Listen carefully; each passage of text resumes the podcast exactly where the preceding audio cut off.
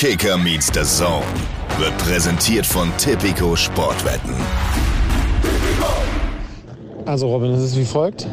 Während wir hier die italienische Sonne genießen, muss Sander buckeln. Und ich habe mir gedacht, dass wir ihm wenigstens einmal einen sonnigen Gruß dalassen. Ich weiß gar nicht, wo genau er ist. Wahrscheinlich im kalten Leipzig. Bist du so nett?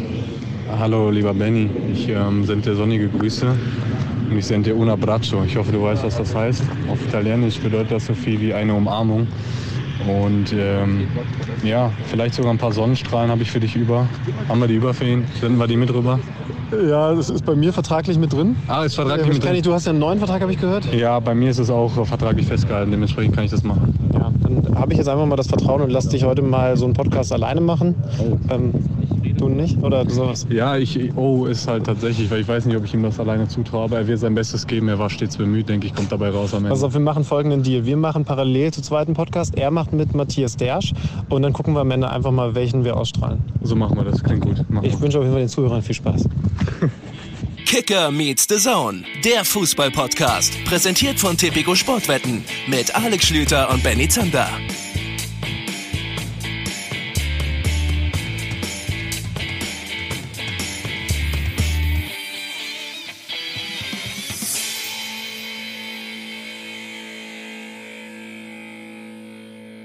Liebe Leute, endlich kann ich das wieder sagen. Es ist meine Begrüßung, die mir Alex Schlüter geklaut hat in den vergangenen Wochen. Aber das Gute ist, heute kann ich es einfach sagen, ohne dass mir der lange Blonde in die Parade fährt.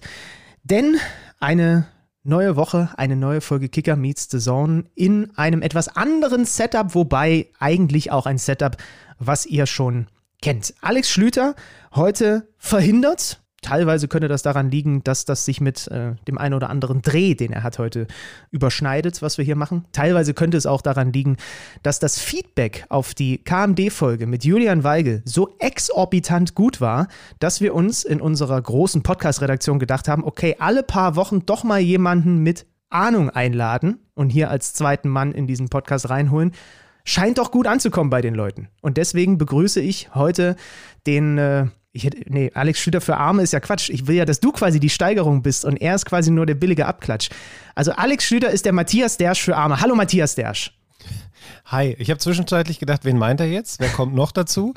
Dann bist du wieder frech geworden, habe ich gedacht, okay, er meint doch dich. Also das hast du jetzt gut gemacht. So erst so, sag ich mal, mich so ein bisschen nach oben und dann hast du mich aber auch sofort wieder runtergezogen. Ja, ja. Also vielen Dank für die Einladung und die netten Worte zur Begrüßung. Derschi, schön, dass du wieder mit dabei bist und äh, mit mir heute durch diese, äh, ja, ein bisschen wilde Folge Kicker Meets Saison fliegen wirst. So kann man das tatsächlich formulieren. Denn ihr habt es vielleicht im Printkicker gelesen.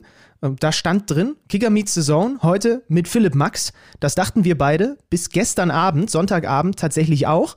Deswegen ist ja dieser Ankündiger da im, im Printkicker dann erschienen. Derschi, du kannst vielleicht noch mal kurz erklären, wann ist Redaktionsschluss? Na, gestern war der tatsächlich relativ spät, dadurch, dass ja das Bundesligaspiel, ähm, das letzte um 19.30 Uhr erst angepfiffen wurde. Aber es sind natürlich dann vorher auch schon alle Seiten weg. Das heißt, gestern, ja, wurde es einfach dann zu knapp, als dann die Absage kam. Ja, genau. Äh, Philipp Max, wir holen das irgendwann nach. Gute Besserung. Der ist krank, der äh, liegt flach und ist deswegen heute äh, hier nicht mit von der Partie. Aber wir freuen uns umso mehr, ihr habt es schon gelesen, dass wir für hochkarätigen Ersatz sorgen konnten kurzfristig. Robin Knoche, ein frisch gebackener Derby-Sieger, wird gleich hier zu hören sein bei uns und mit dem werden wir dann natürlich ein bisschen über das Berliner Derby sprechen, werden Derschi ohnehin über den äh, Bundesligaspieltag, über das abgelaufene Bundesliga-Wochenende reden. Du hast natürlich wieder den ein oder anderen Insight auch zu Borussia Dortmund, da habe ich mir schon ein paar Sachen überlegt. Dann gucken wir auch nochmal, das ist an diesem Montag einfach dringend geboten, auf die Insel. Du hast gestern auch geguckt, ne? Ich glaube, alle haben es irgendwie so mindestens mal nebenbei auf dem Second Screen offen gehabt, City gegen Liverpool. Ja, natürlich habe ich das geguckt und sogar auf dem First Screen. Also das, ähm, die Bundesliga musste da ein bisschen zurückstecken. Ich glaube, da war ich auch nicht der Einzige. Ähm, wer gestern Nachmittag kicker.de besucht hat, der wird auch festgestellt haben, dass äh, das Premier League-Spiel oben war. Äh, direkt ganz oben. Das sagt schon, glaube ich, eine Menge darüber aus, äh, welche Wertigkeit diese Partie dann hatte und welches Interesse sie hervorgerufen hat. Ja, da wollen wir dann auch nochmal tatsächlich ein bisschen tiefer einsteigen, hinten raus in diesem Podcast. Aber wir beginnen mit dem Fußball-Bundesliga-Spieltag. Nee, wobei, ich habe hier ja wieder, ihr kennt das vielleicht noch aus dieser Folge mit Jürgen Weige, hier stehen natürlich noch ein, zwei Fragen, weil Matthias Dersch äh, natürlich in diesen KMD-Folgen, da gehen die Augenbrauen schon ein bisschen hoch bei ihm. Ich kann ihn nämlich gerade sehen im Gegensatz zu euch. Äh, muss natürlich hier immer auch mal ein bisschen die Hosen runterlassen, nur im übertragenen Sinne. Derschi, das letzte Mal, als wir sprachen, sprachst du davon, dass du kurz davor bist, dein fußballerisches Comeback zu feiern. Hat es dieses Comeback mittlerweile gegeben? Das hat es tatsächlich gegeben und zwar zwei Tage später. Ähm, es haben mich äh, auf den Podcast einige angesprochen, ähm, hier aus meiner direkten Umgebung. Äh, ich habe also meine kleine Tochter nichts ahnend zum Kindergarten gebracht und da kam schon direkt der erste Vater und grätschte mich an der Autotür ab, wann ich denn jetzt mal kommen würde nach der Ankündigung. Und äh, ja, ich bin dann Mitt mittwochs hingegangen, ähm, zwei Grad, äh, Ascheplatz, Regen äh, und ähm, was soll ich sagen? Ich glaube, ich habe mich nicht unbedingt als Verstärkung aufgedrängt bei den alten Herren. Ähm, und ich muss gestehen, ich war seitdem noch nicht wieder da. Das hat aber nichts damit zu tun, dass ich keinen Bock habe, sondern es war zeitlich schwierig und ich hatte dann leider auch nach zwei Jahren äh, dann auch Corona. Äh, ich bin lange ohne durchgekommen, aber mich hat es dann doch erwischt. Ähm, und ja, jetzt habe ich demnächst noch eine Woche Urlaub und danach äh, wollte ich dann äh, mal wieder hingehen. Also äh, grätsch mich ruhig wieder ab auf dem Parkplatz. Okay, sehr gut, sehr gut. Ja, wir sprechen hier zwei Genesene gerade miteinander. Ich bin ja, ich weile ja auch wieder unter den Lebenden, nachdem ich die vergangene Woche ja auch so mehr schlecht als recht bestritten habe, äh, was, was die Aufnahme angeht. Aber zwei Grad Ascheplatz, äh, sag mal ganz schnell, fußballerisches Outfit. Also langärmlich gehe ich von aus. Äh, Handschuhe? Nee, keine Handschuhe. Äh, langärmlich stimmt, lange Hose stimmt auch. Äh, beziehungsweise hast du nicht gesagt, aber hatte ich an. Äh, dann hatte ich leider, weil ich dachte, äh, ich hätte noch Schuhe für einen Aschplatz, hatte ich aber nicht mehr. Habe ich äh, also so, so Kunstrasentreter angehabt. Oh. Aber auf die will ich es jetzt wirklich nicht schieben. das ehrt dich. Ich habe ich hab eine Mütze auf dem Kopf gehabt, was ich eigentlich sonst beim Fußball selten mache. und ich habe auch prompt zwei oder drei Kopfbälle neben das Tor gesetzt. Lag mit Sicherheit nur an der Mütze und nicht daran, dass ich es nicht mehr gewohnt war. Habt, Nein, ihr, also, habt ihr gewonnen am Ende wenigstens? Ja, tatsächlich. Äh, meine Mannschaft hat gewonnen. Das war so der Klassiker, äh, dass die Mannschaft, die zurückgelegen hat, relativ lange, äh, so lange hat weiterspielen lassen wollen, bis sie dann irgendwann einen Ausgleich hatte und dann meinte, das Momentum auf ihrer Seite zu haben. Und dann haben wir tatsächlich noch ein Tor gemacht, ähm, an dem ich aber nicht beteiligt war. Äh, ich glaube, ich hatte keine Luft mehr, um noch von hinten wieder nach vorne zu rennen. Ähm, nein, war cool, hat Bock gemacht. Äh, wie gesagt, da wird mit Sicherheit auch noch Fortsetzung folgen. Äh, gerade weil es mit Sicherheit jetzt wieder der ein oder andere aus der Mannschaft hört. wie, wie hieß der Club nochmal? SV Bausenhagen. Der SV Bausenhagen. Schöne Grüße an dieser Stelle und ich würde ja, sagen. Auf die Alm übrigens. Die spielen auf der Alm. Oh. Wenn sie nicht gerade auf der Asche spielen. Die, die Bielefelder. Okay. Der, der, SV Bausenhagen. Bald wieder mit Matthias Dersch. Nachdem wir das Wichtigste abgehakt haben, äh, was den deutschen Fußball angeht in den letzten Wochen. Kommen wir zum zweitwichtigsten, zu dem, was am Wochenende, ich glaube, Bundesligamäßig, Derschi kann man schon sagen, das, das stach heraus. Ne? Es war jetzt kein Spieltag, wo wir irgendwie so ein krasses Topspiel-Duell hatten. Alles war irgendwie so ein bisschen durchmischt von den Ansetzungen her äh, in der Tabelle. Und dann ist halt Hauptstadt-Derby ist dann das Nonplusultra gewesen, finde ich. Ne? Ja, sehe ich ganz genauso. War ja auch das Topspiel Samstagabend 18.30 Endlich mal wieder vor einem komplett vollen Olympiastadion. Ähm, tolle Kulisse vorm Spiel. Ähm, tolle Atmosphäre auch vorm Spiel. Und äh, ich glaube, bevor wir jetzt in die Tiefe gehen, ähm, möchtest du jetzt wahrscheinlich unseren Gast reinholen. Genau. Ich würde vorschlagen, wir sprechen mit Robin Knoche über dieses Derby aus Unioner Sicht. Vielleicht auch schon ein bisschen aus härter Sicht, aber wir müssen auf jeden Fall nachdem wir mit Robin gesprochen haben, natürlich auch noch mal ein bisschen intensiver auf die Hertha gucken. Jetzt aber erstmal die die auf der Siegerseite standen. Union gewinnt gegen Hertha BSC und so, liebe Freunde, klingt ein Derby-Sieger.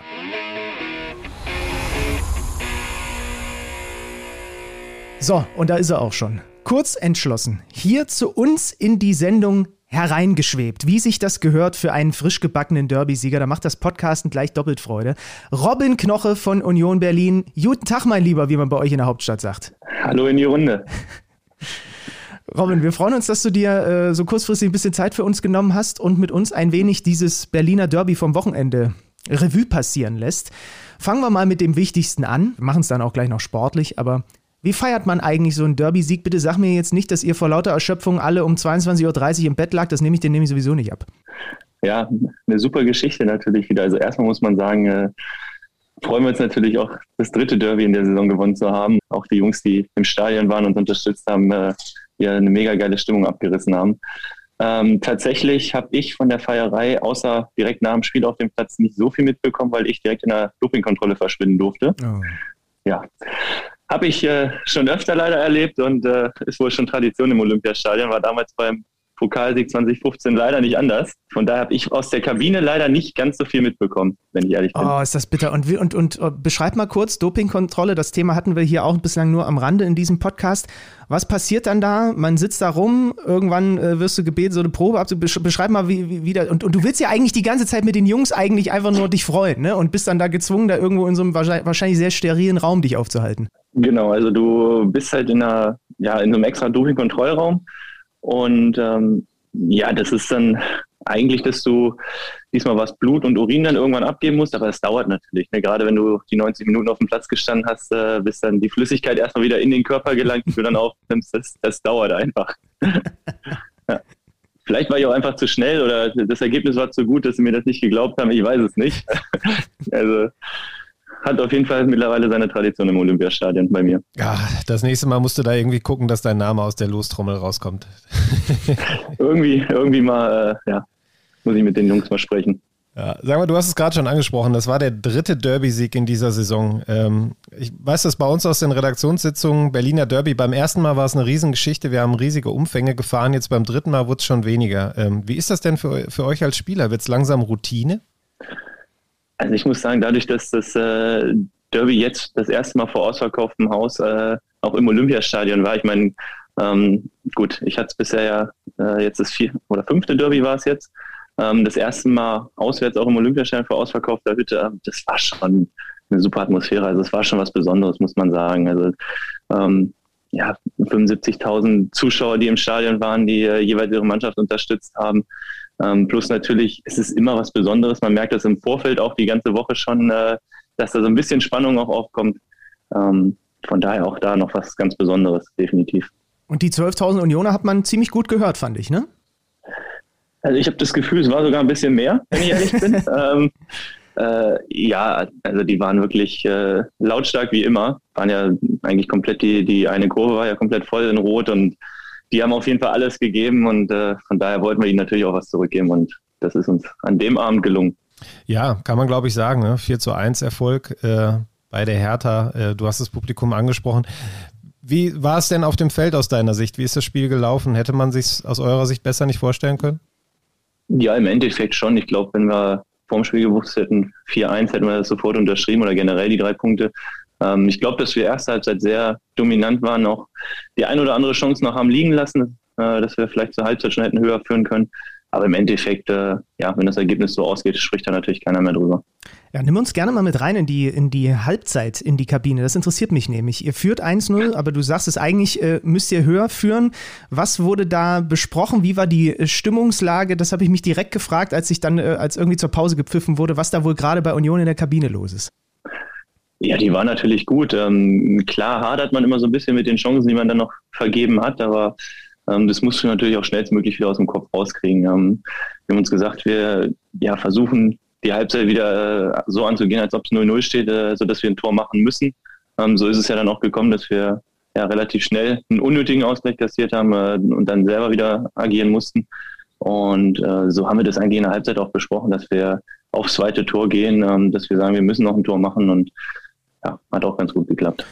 Wie hast du euch generell in der zweiten Halbzeit gesehen und wie hast du auch den Gegner gesehen? Habt ihr die Hertha anders erwartet? Wart ihr ähm, ein bisschen überrascht? Kann man auch sagen, vielleicht, okay, der Spielfilm war halt einfach für euch dann auch gut, zum Beispiel so schnell nach dem Ausgleich auch wieder in Führung zu gehen. Es sind ja einfach unterschiedliche Situationen. Ne? Ihr habt euer Saisonziel schon erreicht und die kämpfen da ums Überleben. Ich finde, das hat man auf dem Feld auch gespürt.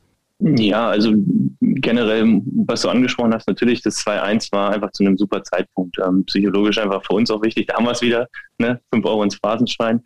Ähm, ja, war einfach äh, wirklich ein wichtiger Zeitpunkt für uns, dass du so schnell nach dem Ausgleich wieder zurückkommst und äh, auch wieder in Führung gehst. Und wir haben die Härte eigentlich schon so erwartet, dass sie, äh, wie auch die letzten Spiele, ähm, ja, versucht erstmal defensiv stabil zu stehen, ähm, die Räume, die sich bieten, dann zu nutzen, über Konter zu gefährlichen Aktionen zu kommen. Und ähm, du hast auch die Situation angesprochen, dass es natürlich vom Kopf her auch nicht einfach ist, wenn du da unten drin stehst. Ich kenne es ja selber. Ähm, ist es wirklich einfach keine Frage der Qualität, keine Frage der Beine, sondern vor allem auch eine Frage des Kopfes, äh, den du versuchen musst, einfach so gut es geht auszublenden. Und ähm, ja, es ist nicht ganz so einfach. Ich meine, das negative Momentum ist ja das eine. Auf der anderen Seite kann man ja auch ein positives Momentum haben und kann man ja auch aus einer Erfolgsserie unheimlich viel ziehen. Ähm, wenn ich auf euch schaue, wir haben heute im Kicker, im Montagskicker ein sensationelles Foto, wie ich finde, von euch äh, vor euren Fans im Olympiastadion. Ähm, wie viel Kraft gibt das, wenn man da wirklich dann als Mannschaft auswärts, äh, auch wenn es ein Derby ist und die Wege nicht so weit sind, dann da feiern kann? Ähm, was ist da abgegangen bei euch in der Kurve nachher? Ja, einfach pure Freude.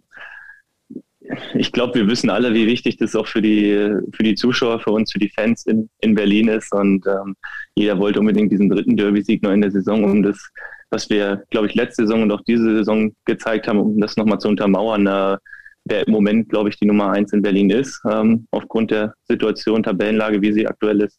Und das wollten wir natürlich den Zuschauern dann auch zeigen, dass wir ja, mit dabei sind, mit ihnen zusammen äh, diese Freude auch versprühen. Einer eurer Anführer, Christopher Trimmel, hat nach dem Spiel äh, angesprochen, auch auf dieses jetzt dreimal das Derby gewonnen in einer Saison, gesagt, okay, aber er hofft jetzt trotzdem, dass die Hertha drin bleibt und es auch kommende Saison wieder äh, ein Derby gibt. Gehst du da, gehst du da mit? Es ist schon was Besonderes, was man, glaube ich, auch wenn es die Rivalität gibt, einfach nicht missen will, ne? Ja, auf jeden Fall. Also ich glaube, jeder, der die Stimmung, die äh, dieses ganze drumherum einfach äh, des Derbys miterlebt hat, ähm, für den ist das ein absolutes Highlight. Und natürlich würden wir uns wünschen, dass das auch nächstes Jahr zu dem, zu dem Derby wiederkommt. Ich kann das ja so ein bisschen hier, ich komme aus der äh, Ecke von Dortmund, ähm, bin halt oft beim BVB, ich kann das so ein bisschen einschätzen, als Schalke dann abgestiegen ist. Das war so ein Katzenjammer. Auf der einen Seite gab es dann natürlich dann die Fans äh, vom, des BVB, die sich gefreut haben, dass der Rivale da so eine herbe Klatsche einstecken musste. Auf der anderen Seite wusste man aber auch, da fehlt dann im kommenden Jahr was. Ähm, wahrscheinlich wäre es in Berlin nicht viel anders. Ähm, und wie groß der, der Frust ist bei der Hertha, hat man ja nach dem Spiel gesehen. Habt ihr überhaupt was davon mitbekommen, was da bei den, bei den Hertha-Fans vor der Hertha-Kurve abging mit dieser Trikot-Niederlegaktion? Ähm, oder habt ihr das nicht mitbekommen, weil ihr beschäftigt wart auf der anderen Seite? Also ich habe es äh, nur lesen können hinterher. Ähm, selber habe ich es nicht mitbekommen. Wie gesagt, äh, war schon im Dopingraum verschwunden. Ähm, ja, finde ich ein absolutes Unding, muss ich ehrlich sagen. Also ähm, macht man also ich glaube nicht, dass es unsere Fans äh, jemals machen würden, weil im Endeffekt versuchst du alles für den Verein zu geben und äh, auch wenn du mal eine schlechte Leistung zeigst oder wenn du mal ein Spiel verlierst, das macht keiner mit Absicht. Wir sind alle irgendwo nur Menschen und jeder versucht das Beste aus sich rauszuholen. Und ähm, ja, finde ich, ja, also ich persönlich äh, glaube nicht, dass es unsere Fans machen würden und ähm, finde es auch an der Stelle nicht angebracht. Wenn du dich mal in die, in die äh, Köpfe der Berliner Spieler versetzt, es gab ja einige, die haben die Trikots ausgezogen. Ähm, kannst du das nachvollziehen in dem Moment? Ja, ist schwer zu sagen als Außenstehender, ähm, weil ich glaube, wenn man in der Situation ist, ich weiß auch nicht, welche Emotionen da mitgespielt haben, ähm, ist es natürlich schwierig äh, zu erklären. Aber als Außenstehender jetzt in der Situation nicht betroffen, würde ich sagen, äh, würde ich das auf gar keinen Fall machen, weil ich ähm, das Einzige, was ich mir nicht vorwerfen lassen möchte oder will, äh, ist, dass ich alles für den Verein gebe oder alles für die Mannschaft gebe. Und ich glaube, das haben die Jungs auch getan. Ähm, und von daher finde ich, also ich jetzt nicht gemacht, ähm, aber ich weiß natürlich nicht, wie die Situation vor Ort war, ähm, wie groß der Druck auch auf einzelne Spieler war. Und von daher ähm, ja, waren sie vielleicht auch in dem Moment einfach verunsichert. Du hast es gerade so schön gesagt, ne? du hattest solche Situationen auch mal. Du bist zweimal durch eine Relegation gegangen mit einer Mannschaft. Du weißt einfach, man versucht es, versucht es und man ist einfach in einer Phase, wo es gerade nicht klappt und das scheint bei der Hertha gerade extrem auch der, der Fall zu sein. Ähm, bei euch ist es ganz anders. Ihr ähm, seid auf der Sonnenseite, mal wieder mit Union Berlin. Ähm, punktgleich mit Hoffenheim und Platz 6, also Europa ist wieder zum Greifen nah. Dann habt ihr auch noch so eine kleine Chance auf ein Pokalfinale, wenn ihr in Leipzig gewinnen solltet, dann wäre der vielleicht wieder im Olympiastadion und du müsstest vielleicht wieder zur Dopingkontrolle. Ähm, also das könnte schon eine historische Saison werden. Wie sehr wird über die Chancen, über die Möglichkeiten, die, so, die diese Saison noch bietet, überhaupt in der Kabine gesprochen? Wie präsent ist das, dass man sich vielleicht auch, nachdem man das Saisonziel jetzt erreicht hat, eingeschworen hat, ey, und jetzt haken wir mal noch ein, zwei andere Dinge ab in diesem Jahr? Ja, natürlich haben wir uns jetzt nach dem erreichten Ziel die Gedanken gemacht. Ähm, das muss ich auch positiv mal hervorheben, dass äh, die Jungs da wirklich auch, vorher es ja schon äh, aufgrund der Tabellenlage, aufgrund der Position in der Tabelle, ähm, ja, nach Europa aus, aber trotzdem hat jeder einfach nur über dieses Ziel gesprochen, äh, 40 Punkte, was wir uns gesetzt haben. Und äh, das finde ich auch gut, dass du danach kannst du dir neue Ziele setzen. Das haben wir jetzt gemacht, haben wir darüber gesprochen. Aber trotzdem schauen wir dann einfach von, von Spiel zu Spiel weiter. Ja, wieder 5 Euro fürs Straßenschwein, kennt er. Aber ähm, ja, das gibt's ja bei uns. Wir wollen ja natürlich einfach so viel wie es. bei uns ist der so ganze Podcast eine einzige Phrasengeschichte. Alles gut. ähm, wir wollen dann halt natürlich äh, jetzt auch den größtmöglichen Erfolg natürlich holen. Wir sind jetzt in der Position und ähm, ja, Europa ist natürlich auch das Ziel, dass wir das äh, dann auch in der nächsten Saison wieder erreichen. Ihr hattet ja so eine kleine Delle zu Beginn des Jahres. Da war der Weg dann so ein bisschen ungewiss für, für Union, nachdem es in der Hinrunde so gut aussah. Max Kruse plötzlich weg, drei Pleiten in Folge, ohne dass man ein eigenes Tor erzielt hat. In Augsburg zum Beispiel, Dortmund kann man verlieren, aber auch in Bielefeld. Wie, ja, ich sage jetzt mal, wackelig war denn die Stimme, Stimmung da in der Kabine? Oder wart ihr euch sicher, wenn wir unseren Plan vom Trainer vorgegeben weiter durchziehen, dann kommen die Ergebnisse auch in den Wochen danach?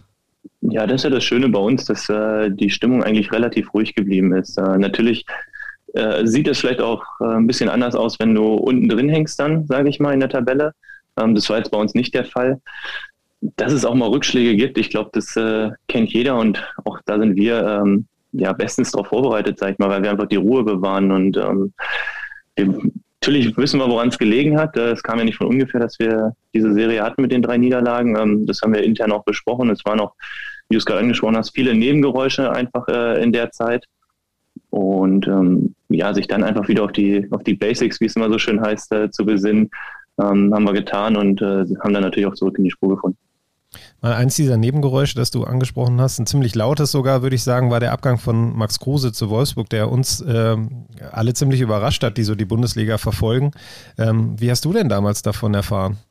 Ja, wir haben äh, im Vorfeld schon über die Sache so ein bisschen gesprochen. Also ähm, man unterhält sich ja in der Kabine auch, man unterhält sich mit den Spielern und ähm, dass da irgendwo eine Möglichkeit ist, ähm, die dann besteht, die dann vielleicht äh, nach und nach einfach konkreter wird, ähm, ist dann der Fall geworden.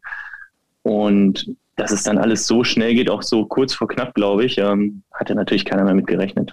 Aber gut, die Situation war, wie sie ist und ähm, Max wollte es gerne machen. Und von daher war die Situation für uns alle klar. Und ihr musstet euch dann aber als Mannschaft schon auch, was die Spielweise, also es ist ja schon ein dominanter Spieler, ne? Ein Spieler, der auch den Spielplan bestimmt oder auch einfach, einfach in der Offensive unglaublich viele Akzente setzt. Das hat auch eine Weile gedauert, oder? Bis ihr als Mannschaft dann euch umflippen konntet, sage ich jetzt mal. Der Kruse ist jetzt weg, wir, müsst, wir haben ihn jetzt nicht, wir müssen jetzt einfach vielleicht auch wieder in der einen oder anderen Stelle ein bisschen anders spielen. Ne? Ja, natürlich ist Max ein Spieler, der sehr, sehr eigen agiert und der unserem Spiel eine gewisse Note in der Offensive vor allem verliehen hat den kannst du so eins zu eins, glaube ich, gar nicht ersetzen, weil der einfach viele verrückte Dinge macht, womit keiner rechnet. Und ähm, das haben wir dann einfach versucht, anderweitig zu lösen, haben es, glaube ich, auch wieder ganz gut hinbekommen danach. Eins zu eins, glaube ich, ersetzen konntest du es nicht. Und von daher ähm, haben wir es über andere ähm, Situationen, über andere Spieler gelöst. Mhm. Du bist ja 2020 den anderen Weg gegangen. Du bist aus Wolfsburg zur Union gekommen. Ähm, wenn wir nochmal einmal zurückblicken, was hat dich damals gereizt an Union und wie haben dich auch äh, Ronald und Fischer damals gelockt? Wir haben äh, viele persönliche Gespräche geführt und die haben mich im Anfang äh, dann sehr überzeugt. Also ich muss sagen, man hat den Verein natürlich schon so ein bisschen äh, verfolgt, dieser Weg aus der, aus der zweiten Liga dann in die Bundesliga, haben sich dann etabliert. Ähm, auch wenn es knapp war. Und wir haben natürlich dann äh, das eine oder andere Gespräch geführt. Ich war vor Ort, habe mir die Gegebenheiten angeschaut, ähm, hatte mir erklären lassen, was sie vorhaben und äh, auch welche Rolle ich dabei spielen soll. Und das hat mich im Endeffekt dann überzeugt. Und ich glaube, bis, bis jetzt kann man sagen, dass das der richtige Schritt war. Du hast ja gerade auch deinen Vertrag verlängert letzte Woche. Ähm, ich habe äh, versucht, zu, irgendwo nachzulesen, wie lange du denn eigentlich verlängert hast. Äh, ihr habt es nicht bekannt gegeben. Äh, warum macht ihr da so ein Geheimnis? Kannst du hier was ausplaudern? Der Vertrag ist so lang, das kann man sich gar nicht vorstellen. ja, die Zahlen werden eigentlich nie kommuniziert und ähm, das ist auch dieses Jahr wieder so. Das ist bei allen äh, Verträgen, die verlängert werden, bei allen äh, Spielern, die zu uns kommen, ist es so. Ist eine Philosophie des Vereins. Ähm, da müssen wir glaube ich, an anderer Stelle nachhaken, warum das so ist. Da müsste dann mit dem guten Olli mal sprechen. Da kam der Investigativ-Dersch wieder durch. Ich dachte, wir könnten dir noch eine Exklusivnachricht hier entlocken. Sag mal, du warst davor ja, ich glaube, 15 Jahre insgesamt beim VfL, eine wahnsinnig lange Zeit. Äh, du bist in dem Verein groß geworden, hast da ja die Jugend durchlaufen. Ähm, wenn dann der Punkt kommt, an dem man sich verändert, an dem man einen anderen Verein sich sucht äh, und sich anschließt, dann was, was, was, was findet da vorher in einem statt? Wie schwer fällt wirklich dann diese Entscheidung? Weil es ja immer dann auch eine Trennung ist. Man wird wahrscheinlich wissen, man enttäuscht den einen oder anderen. Ähm, kannst du einmal uns mitnehmen in diesen Prozess damals bei dir? Ja, natürlich war das für mich nicht einfach nach so langer Zeit und gerade auch, ich glaube, jeder, der mich kennt, ähm, weiß es auch, dass der VfL war nicht weit von meiner Heimat entfernt und von daher ist es natürlich auch ein Stück Heimat für mich gewesen. Ich bin da aufgewachsen in dem Verein. Ich äh, habe meine Frau in der Region kennengelernt, ähm, meine Familie in der Region und ja, wie gesagt, ich bin äh, seit der U15 bin ich in, in Wolfsburg gewesen, U14 sogar schon und äh, habe die einzelnen Jugendmannschaften durchlaufen, kenne eigentlich ja, jedes Gesicht, was, was so ein bisschen dazugehört zum Verein und ähm, dann ist es natürlich nach so langer Zeit, äh, fällt es einem einfach nicht leicht, so, so einen Abgang zu erleben. Jetzt hast du mittlerweile 245 Bundesligaspiele auf dem Buckel. Champions League gespielt, Europa League gespielt, Conference League.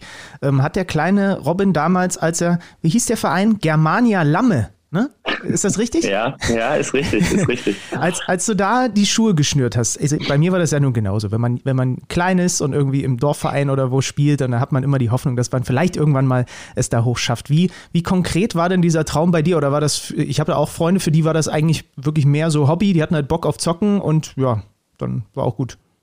Ja, die Träume hat man natürlich schon. Man schaut sich das ja auch an. Man äh, interessiert sich ja einfach für das, wie du gerade sagst, Hobby, äh, was man einfach in den jungen Jahren hat. Und für mich gab es in dem Alter, glaube glaub ich, nicht äh, nichts anderes nebenbei. Also ich habe immer irgendwo einen Ball dabei gehabt, äh, war immer jegliche freie Zeit, die ich hatte auf dem Sportplatz, habe äh, mit Freunden gekickt, habe mit der Mannschaft äh, äh, dann gekickt am Wochenende und das hat mir einfach Spaß gemacht und deswegen habe ich das natürlich auch intensiv weiter verfolgt und irgendwann kam dann einfach dieser, dieser Schritt Richtung Wolfsburg in der Jugend. Ähm, aber selbst da muss man sagen, hast du noch nicht äh, an das Endziel gedacht. Ähm, natürlich weißt du, wofür du gearbeitet hast, aber einfach diesen Spaß dabei nicht zu verlieren, war, glaube ich, das Allerwichtigste. Mhm.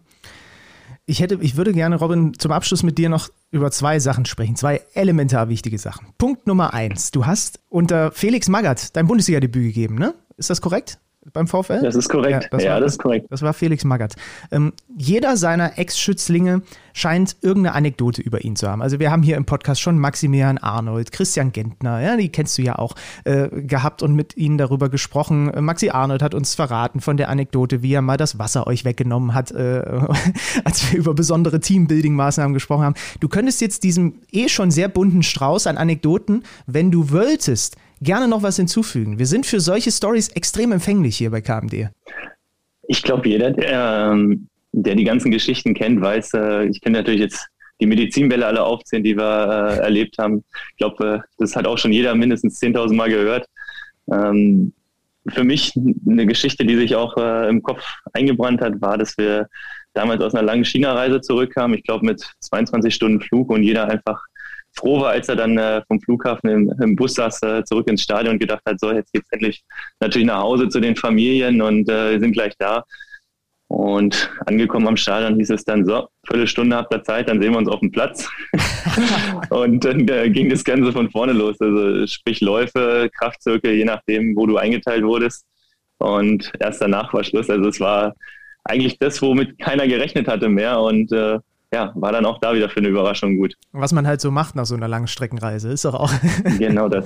ja, sehr schön. Dann ist der Strauß wieder ein bisschen größer geworden mit Felix Magath-Anekdoten. Ähm, und zum, zum Abschluss, das würde mich noch interessieren, ähm, wo grob in der Hauptstadt bist du denn angesiedelt? Also nach einem Derby-Sieg kann es ja jetzt zwei Sachen bedeuten. Wenn du in der richtigen Ecke angesiedelt bist, dann musst du die ganze Woche über nichts für Getränke und Brötchen und was weiß ich nicht alles zahlen. Solltest du allerdings in der falschen Ecke angesiedelt sein, dann könnte es schwierig werden mit dem Dürüm heute Abend. Nee, ich bin in der, in der richtigen Ecke angesiedelt. Ähm, wie gesagt, bei mir ist es zehn Minuten vom, von der alten Fürsterei entfernt. Ah, so, okay. Von daher gibt es die Brötchen vielleicht umsonst. ähm, gibt es dann äh, nach dem Derby geschenkt, denke ich mal. ähm, aber ja, da merkt man auf jeden Fall, dass die Stimmung ausgelassen ist, dass die Stimmung gut ist und ähm, jeder doch noch ein bisschen Freude vom, vom Wochenende mitgenommen hat. Aber jetzt mal ehrlich, wie viel kriegt man davon denn mit als Profi eigentlich nach so einem Spiel? Das, das sagt man ja auch. immer so an der Tanke, beim Bäcker, das sind ja immer so die Sachen, die man dann so hört. Äh, wie viel kriegt man wirklich mit? Wie viel Kontakt hat man in den Tagen danach? Äh, ehrlich gesagt, wenig. Also man äh, hört es natürlich, man es wird viel gesprochen irgendwo, aber man persönlich, dass man das jetzt hautnah live miterlebt, äh, ist eher wenig, muss man schon ehrlich sagen. Also wir schicken den Knoche jetzt einmal zum Bäcker und heute Abend irgendwo in so eine schöne urige Köpenicker Kneipe, würde ich sagen. Bei unserem lieben Freund Thorsten Matuschka vielleicht. Kannst du da mal vorbeigucken. Da gibt es bestimmt heute was aufs Haus. ich wollte gerade sagen, da gibt es bestimmt ein paar Drinks, ja. ja. Robin, dann äh, sagen wir vielen lieben Dank für deine Zeit. Ähm, wir haben ein bisschen äh, Derby-Sieg quasi gespürt hier in diesem Gespräch und ähm, drücken natürlich die Daumen für die weitere Saison. Wie gesagt, da sind noch viele Sachen möglich, äh, viele, viele tolle Sachen. Nachdem ihr jetzt dreimal das Derby gewonnen habt, gibt es noch ein, ein, paar Kirschen, die man oben auf die Sahne draufpacken kann. Ähm, und ja, dann hören wir uns und sehen wir uns irgendwann in den nächsten Wochen und Monaten bestimmt mal wieder. Danke dir. Sehr gern, sehr gern. Hat Spaß gemacht, Jungs. Vielen Dank. Ebenso. Bis dann. Ciao, ciao. Bis dann. Macht's gut. Ciao.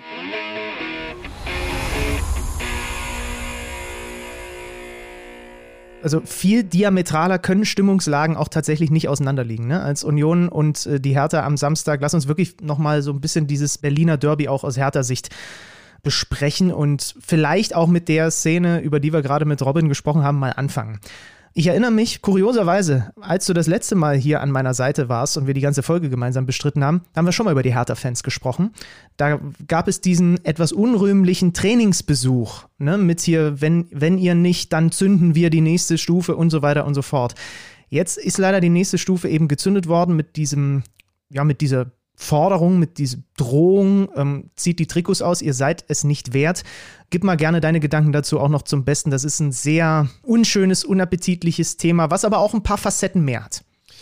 Ja, definitiv. Also ich glaube, worauf wir uns alle einigen können, ist, dass das eine Aktion war, die so nicht geht.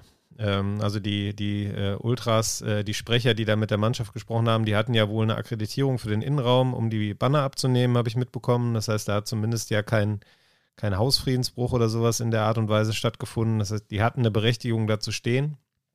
Ähm, trotzdem grenzt das für mich, dieses Verhalten, dieses gebt uns euer Trikot sonst, äh, doch schon an Nötigung. Also, ähm, wenn ich mir die Szene mal außerhalb eines Fußballstadions auf der Straße vorstelle, dann, ähm, ja, glaube ich, ist das ein Fall für die Polizei.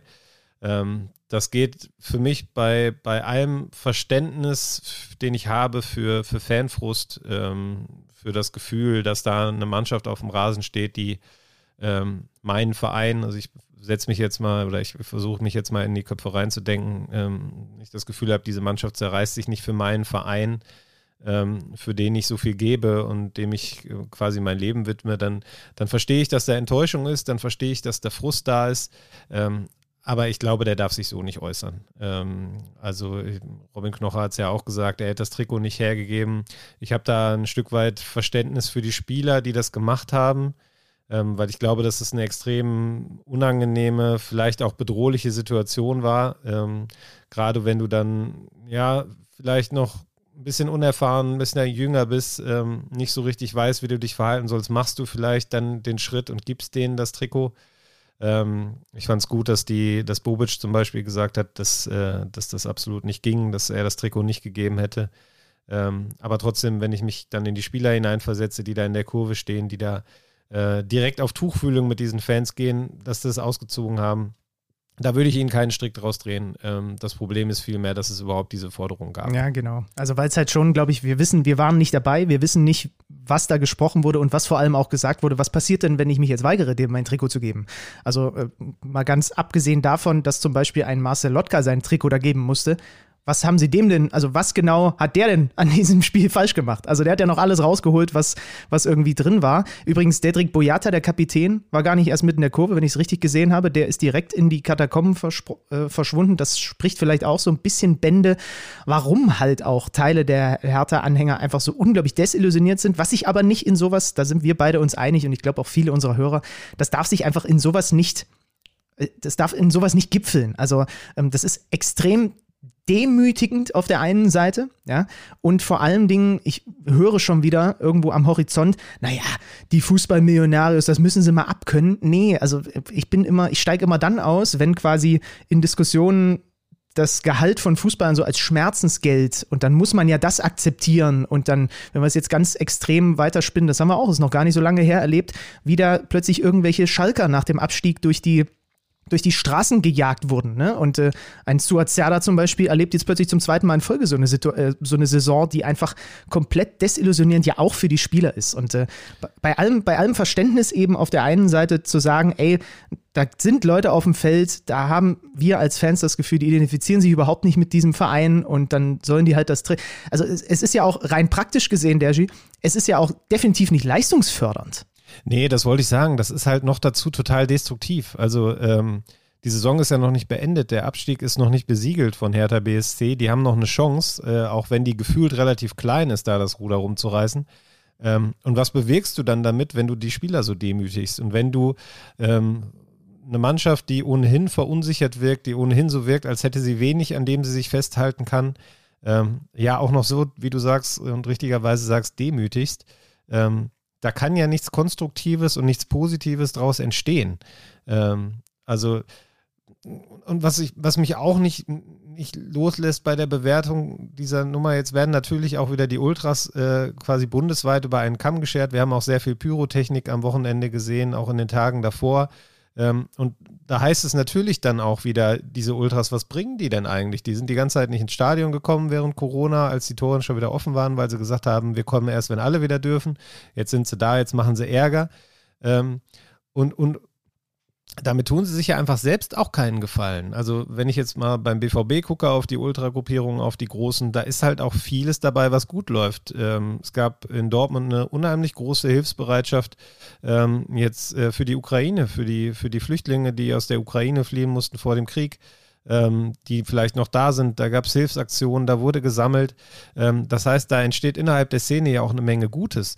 Nur wird dann natürlich, wenn sowas kommt, dieses Ganze irgendwo ein Stück weit eingerissen. Einmal für die Hertha, aber grundsätzlich auch für die Szene insgesamt. Und das ist, finde ich, also das, das darf einfach nicht passieren. Punkt. Ja, ja, sehe ich genauso. Ähm, wenn wir es nochmal kurz sportlich drehen, was bei der Hertha extrem aufgefallen ist, ist halt dieses überhaupt nicht in der Lage sein, auf Rückschläge, also die nicht so sehr an sich ranzulassen. Ne? Also das muss man sagen, ging ja schon, also wir haben es mit, mit Robin ja gesprochen, eigentlich muss Union zur Pause schon höher führen. Dann machst du den Ausgleich, ist, glaube ich, der einzige vernünftige Angriff gewesen, der Hertha im kompletten Spiel. Äh, hast dann auch noch Glück, dass es auch noch via Eigentor funktioniert. Kriegst natürlich kurz später dann sofort wieder den Nackenschlag, hat Robin ja auch gesagt. Da war Union dann halt sofort wieder oben auf, wo du gerade mal ein bisschen Momentum aufbauen willst. Und was dann halt aufgefallen ist, sind für mich zwei Sachen. Auf der einen Seite hat die Hertha extreme Probleme. Union, was, was hat Union phasenweise gemacht? Sie haben einfach gesagt, oh, lass mal der Hertha den Ball so, und die Hertha weiß damit überhaupt nichts anzufangen. Also wenig, die auch aus dem Mittelfeld heraus den Ball haben wollen. Da hat mich zum Beispiel gewundert. Ähm, ich bin jetzt nicht so nah dran, aber warum ein Suat an diesem Spiel nicht von Beginn an gespielt hat, hat mich extrem gewundert. Warum ein äh, Belfodil nicht von Beginn an gespielt hat, die zumindest unter den wenigen Offensiven, die man dann drauf hat, nochmal hier und da auch mal eine Idee haben. Also die Ideen gab es nicht und dann spielst du natürlich gleichzeitig defensiv extrem naiv. Ne? Also ähm, wie du da auf der einen Seite Flanken nicht verhinderst draußen, im 16er nicht am Mann bist, wie du gleichzeitig die Tiefe nicht richtig abgesichert bekommst, wie man extrem gesehen hat, dass der Hertha auf der letzten Linie Tempo fehlt, aber ohne Ende Tempo fehlt und Union das offengelegt hat. Und so hast du im Grunde genommen Union die ganze Zeit komplett in die Karten gespielt. Jetzt hat sich dann Jovetic auch noch verletzt. Ne? Das ist noch so der, der da vorne mit Belfodil, wie gesagt, zumindest ab und zu mal irgendwas initiiert. Ach, es ist, also es, es fällt mir extrem schwer. Ich muss es wirklich sagen, ich habe dann auch in so einem Impuls am Samstag direkt getwittert, kann gut sein, dass da heute der, der Hertha Abstieg besiegelt wurde. Das, da kommen noch ein paar andere Aspekte mit rein. Also sie haben jetzt diese Spiele in Augsburg, gegen Stuttgart, in Bielefeld. Bielefeld zum Beispiel ist auch gerade überhaupt nicht gut drauf. Du hast die Stuttgarter gerade gegen, gegen Dortmund gesehen. Augsburg hat sich gegen Bayern teuer verkauft. Aber du gehst natürlich jetzt auch einfach mit so einem Nackenschlaggefühl in diese Spiele, zumindest jetzt in dieses Spiel gegen Augsburg, ne, dass ich jetzt ehrlich nicht sehe, dass sie dieses Spiel da gewinnen beim FCA. Ja, und zudem hast du ja auch schon einen Trainerwechsel gehabt, der einen Effekt entfalten sollte. Dann ging das erste Spiel, wurde dann gewonnen, als Felix Magath Corona-krank nicht dabei war. Die letzten beiden Spiele wurden dann verloren. Das heißt, irgendwie ist dieser diese, die, die, diese Handlung auch schon wieder verpufft. Das hat nicht die Wirkung gezeigt, die man sich erhofft hat. Ähm, mein mein Kicker-Kollege Steffen Rohr, der wirklich anders als die Hertha seit Monaten in, in meisterhafter Verfassung performt. Das ist wohl wahr, äh, ja. Jede Woche wirklich äh, ja, wunderbare Texte schreibt, äh, wenn der Inhalt für die BSC-Fans nicht so traurig wäre. Ähm, der hat es äh, jetzt am Montag ganz treffend beschrieben, ähm, als äh, in der vergangenen Saison der Klassenerhalt gesichert wurde äh, von Dardai damals. Ähm, da hatte Hertha keine Mannschaft, aber individuelle Klasse. Und inzwischen haben sie weiterhin keine Mannschaft, aber auch keine individuelle Klasse mehr. Also ähm, die Spieler, die du gerade angesprochen hast. Ich tue mich immer schwer, so aus der Ferne eine Aufstellung zu bewerten, weil letztlich ist der Trainer immer derjenige, der dann dabei ist ähm, unter der Woche, der das sieht. Und dann würde ich denen grundsätzlich immer schon zusprechen, ähm, dass sie wissen, was sie tun. Aber ähm, Suat Serdar ist vielleicht ein ganz gutes Beispiel. Der war Nationalspieler vor zwei Jahren. Dann hat er diese Katastrophensaison mit Schalke erlebt. Dann erlebt er jetzt die nächste äh, Katastrophensaison mit Hertha BSC. Darunter leidet natürlich das Selbstvertrauen und dann geht die Qualität, glaube ich, irgendwann auch verschütt. Also, äh, muss erstmal wieder freigelegt werden. Und das hat Felix Magath bislang und ja, bislang nicht geschafft. Und es fällt eben auch schwer daran zu glauben, dass er es noch schafft in den nächsten Wochen, weil der Abwärtsstrudel einfach so massiv zugenommen hat jetzt nochmal. Ähm, das ist schon, schon hart. Ähm, du hast die fehlende äh, Struktur im Angriffsspiel angesprochen. Dazu kommt ja dann auch, ähm, dass dann plötzlich ein A-Jugendlicher spielt. Julian Eitschberger ähm, hat, glaube ich, zweimal vorher bei den Profis mittrainiert, durfte dann links äh, in, der, in der Kette spielen, ist aber eigentlich Rechtsverteidiger. Äh, und man fragt sich dann in dem Moment ja schon, wem soll das jetzt eigentlich helfen? Also wie soll das der Mannschaft helfen? Wie soll das dem Spieler helfen? Ähm, das ist dann so eine Aktion, die hilft natürlich auch nicht, das Vertrauen in Felix Magath irgendwie zu stärken. Was ist bei dir da los? Landen da gerade die Aliens? Mm, ja, hier fahren so ein paar Baumaschinen gerade vorbei. Keine okay. Ahnung. Äh, keine Aliens, das wäre eine Sensationsmeldung. Nee, okay. äh, war leider nur ein Bagger. Ja. Nee, aber du hast recht. Also, das, also ich habe auch so ein bisschen dann halt versucht, äh, mal zu lesen, was so in der Hertha-Fanseele auch über diese Aufstellung und da haben sich auch viele gewundert, okay, Plattenhardt kann gerade nicht, aber warum kein Mittelstädt, warum kein Eckelenkamp, warum kein Serda, warum kein Belfodil? Es waren sehr wenige, die man, das hat Schlüti ja in den letzten Wochen immer so schön gesagt, wenn man rein auf die Aufstellung guckt, wer sind eigentlich die Offensivspieler? So, und das ist halt extrem wenig gewesen. Er hat versucht, halt so ein bisschen das Unioner-System zu spiegeln, hat alles nicht funktioniert. Und da muss man ja dazu sagen, jetzt kriegst du die Fan-Thematik Thematik on top. Lars Windhorst macht auch wirklich alles, um irgendwie noch ein bisschen vom Sport abzulenken, damit die vielleicht in Ruhe arbeiten können. Anders kann ich mir das nicht mehr erklären. Dass er hingeht und sagt, diese Schlagzeilen, die, die gönne ich euch, damit ihr in Ruhe jetzt eine Trainingswoche habt. Das ist das ist das wäre mal ein Take, du. du solltest Chefstratege werden. Also anders kann ich mir das zumindest nicht erklären, ja. Also wie, wie siehst du es denn jetzt? Also Augsburg auswärts, Stuttgart zu Hause, die hast du gerade gesehen, dann Bielefeld, die auch extrem wackeln. Was, äh, wie viel Prozent gibst du der Hertha?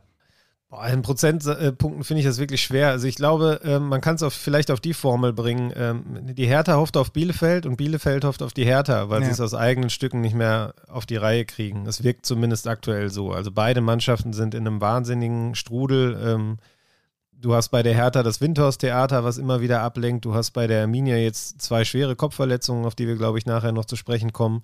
Ähm, und eben auch eine, eine, wahnsinnig miese Serie mit, glaube ich, jetzt äh, fünf Niederlagen und einem Unentschieden aus den letzten sechs Spielen. Ähm, das heißt, da ist auch momentan, glaube ich, wenig Selbstvertrauen vorhanden. Ähm, wenn die beiden dann aufeinandertreffen, ähm, wird es, glaube ich, ein absolutes Nervenspiel und ähm, das wird, glaube ich, für beide die eine Chance sein, die sie noch haben. Ähm, dann um sich die nötigen Punkte zu holen, um dann möglicherweise auf den Relegationsplatz zu kommen, auf dem ja aktuell äh, Bielefeld steht die wahrscheinlich selber gar nicht wissen, wie sie das noch geschafft haben. Mhm. Aber weißt du, was das Problem für mich ist? Also selbst wenn dann diese Spiele absolviert sind, dann wird die Sache, dann wird da noch kein Haken drunter sein aus härter Sicht. Und dann hast du aber immer noch ein Heimspiel gegen Mainz und ein Auswärtsspiel in Dortmund am letzten Spieltag. Und selbst wenn Dortmund dann als Zweiter feststeht, ja, und äh, keine Ahnung, definitiv nach der Saison zum Beispiel sehe ich nicht, dass Dortmund das letzte Heimspiel, wo sowieso schon alles am Murren ist und so weiter, abschenkt gegen die Hertha. Das heißt, du hast dann danach halt trotzdem auch noch mal zwei Mannschaften, für die es um was auch immer dann noch geht, aber die halt trotzdem unangenehm sind. Und das ist das, was mir so ein bisschen Sorge macht. Ja, das sieht jetzt bei, der, bei den Bielefeldern auch nicht brutal viel besser aus. Ich weiß, was das Restprogramm angeht. Aber es ist halt, es ist halt danach auch im Zweifel noch nichts entschieden. Nee, natürlich nicht. Ähm, aber ich meine halt, die, die, die, die, eigentlich, die eigene Schaffenskraft bei beiden Mannschaften scheint mir halt sehr niedrig. Deshalb glaube ich schon, dass dieses direkte Duell da so ein bisschen Vorentscheidung, was den Relegationsplatz angeht, bringen kann. Ähm, Stuttgart dürfen wir nicht ganz vergessen in der Rechnung. Ähm, Na klar, die sind auch noch mittendrin da unten. äh, profitieren aktuell, ähm, wobei ihre jüngste Serie nicht so schlecht war, aber auch so ein bisschen davon, dass die halt nicht punkten. Ähm, sie haben jetzt selber, finde ich, um mal ganz kurz vielleicht schon mal vorwegzugreifen auf das Spiel am Freitagabend, ähm, sie hatten ja gegen Dortmund prinzipiell kein ganz schlechtes Spiel gemacht. Ähm, aber sie waren in den entscheidenden Momenten dann nicht da, haben Fehler gemacht. Dortmund hat es konsequent ausgenutzt. Am Ende ging es dann 2 zu 0 für den BVB aus. Das war natürlich theoretisch so ein Spiel, wo du die anderen Konkurrenten nochmal richtig hättest unter Druck setzen können. Wenn du da Freitagabend unter Flutlicht vor eigener Kulisse bei miesem Regenwetter einen eigenen Sieg einfährst, hättest du, glaube ich, daraus viel Kraft äh, schöpfen können. Das haben sie nicht geschafft. Jetzt sind sie weiter unten drin. Ähm, und ich glaube, wir haben das beim letzten Mal auch schon besprochen. Stuttgart ist ja eine Mannschaft, die per se nicht für einen Abstiegskampf gemacht ist. Die ist anders zusammengestellt. Die waren in der zweiten Liga nicht für die zweite Liga zusammengestellt, schon, schon vorausblickend für die Bundesliga und sind jetzt eher zusammengestellt für eine Mittelfeldmannschaft, die vielleicht mal mit Glück oben reinschnuppern kann. Sehr auf spielerische Mittel bedacht, wirklich feine Fußballer in der Mannschaft. Ja. Das heißt, die sehe ich durchaus da auch bis zum Schluss unten mit drin. Aber wenn du mir jetzt, also wenn ich jetzt eine Prognose abgeben würde, würde ich sagen, Stuttgart rettet sich ähm, und die anderen beiden, der Sieger in dem Duell, wenn es denn einen gibt, äh, im direkten Vergleich, äh, Bielefeld-Hertha, der kommt dann auf die Relegation. Ja, bei den Stuttgartern, wie war das? Kalajdzic hat jetzt wegen, wegen Corona gefehlt, ne? Die hoffen, glaube ich, dass er jetzt schon wieder dabei ist. Und sie hatten aber, du sagst es, ne? Sie hatten ja trotzdem ihre Chancen, ne? Also Mamouche hat eine Riesenchance zum Ausgleich, Stenze auf die Latte. Sie hatten dann auch wirklich nach dem 0-2 nochmal ein paar Gelegenheiten, zumindest auf 1-2 zu kommen, wo wirklich große Dinger dabei waren. Das heißt, die haben sich zumindest selbst bei 0-2 gegen Dortmund diese Chancen erspielt, die die Hertha dann zum Beispiel gar nicht mehr hatte, ne? Ja, absolut. Du siehst schon, dass das eine andere Struktur ist, dass die wissen, wie sie spielen wollen, dass sie den Plan auch durchziehen. Ähm, es sind dann eben diese Fehler, die gemacht werden, die dann dazu führen, dass sie dann Spiel verlieren. Ähm, das wäre eigentlich auch ein klassisches Unentschieden-Spiel gewesen, so vom Verlauf. Ähm, ziemlich ausgeglichenes Chancenverhältnis. Ähm, Dortmund ja auch mit vielen Niederschlägen in dem Spiel, also Rainer zweite Minute verletzt. Äh, oh Gott, das hat mir das Herz, also, also das ja, hat mir das Herz also gebrochen, dieser Anblick. Man, man, muss ja, man muss ja aufpassen mit den Worten, die man aktuell benutzt, äh, wenn man an das denkt, was in der Ukraine passiert. Aber rein sportlich betrachtet war das natürlich schon ein kleines Drama für den Jungen. Ähm, also ich weiß, nicht, ich weiß nicht, ob es alle mitbekommen haben, ne, dass er um die Bilder gesehen haben, wie er wirklich mit Tränen in den Augen, weil er halt nach was ein zwei Minuten direkt äh, zack Oberschenkel und wieder raus, nachdem er so lange äh, immer wieder mit Verletzungen zu kämpfen hatte, das war schon, äh, da habe ich einen richtigen Kloß im Hals gehabt. Ja, absolut. Saison ja auch für ihn beendet, äh, hat der BVB am Sonntag bekannt gegeben. Auch Mats Hummels hat sich verletzt in dem Spielfeld ein paar Wochen aus. Moderhut auf die Schulter gefallen. Also da gab es auch Punkte für Dortmund, äh, wo das Spiel hätte anders laufen können. Sie machen dann aber eben die beiden Tore, weil Stuttgart in dem Moment nicht konsequent genug verteidigt. Und auf der anderen Seite haben die Stuttgarter dann auch ohne Kalajdzic eben nicht so diesen diesen absoluten Tordrang gehabt. Also ja, es gab Chancen, aber die sind dann auch teilweise sehr leichtfertig verdattelt worden und das darfst du dir halt natürlich eigentlich auch nicht erlauben. Erst recht nicht dann gegen so einen Gegner wie den BVB, der immer für ein, zwei Tore gut ist. Ähm, und ja, deshalb sind sie da weiter unten mit drin. Aber nochmal, ich glaube ehrlich gesagt nicht, dass die äh, absteigen. Weder direkt noch äh, dann möglicherweise über den äh, Relegationsweg. Ein kleiner Einschub. Es gibt wenige Menschen, die keine Dortmund-Fans sind, die sich so über einen Doppelpack von Julian Brandt gefreut haben dürften wie ich, weil ich ja immer ein, ein Riesen-Fan von dem. Und sag mal ganz kurz aus deiner Sicht, ich finde, er hat gar nicht unbedingt ein überragend gutes Spiel gemacht, ne? Aber er macht halt da in dem Spiel, hat auch so ein paar Pech, bisschen Pech gehabt in ein paar Situationen, ausgerutscht und irgendwie, aber er macht dann zumindest mal die Tore, ne? Ja, hat natürlich auch eine Menge Glück noch, zumindest mal bei dem zweiten Tor, ne, dass der Torhüter mitspielt, ähm, weil das ist eigentlich ein Schuss, den Müller halten muss in dem Moment. Ja, stimmt. Äh, das erste Tor den hätten wir beide vielleicht hätten wir auch noch gemacht, wenn wir denn den Sprint geschafft hätten in den Fünfer. Naja, Tor war frei, er hält den Fuß rein. Nein, er macht es, also er bewegt sich natürlich richtig in dem Moment, kriegt den Pass auch im genau richtigen Moment.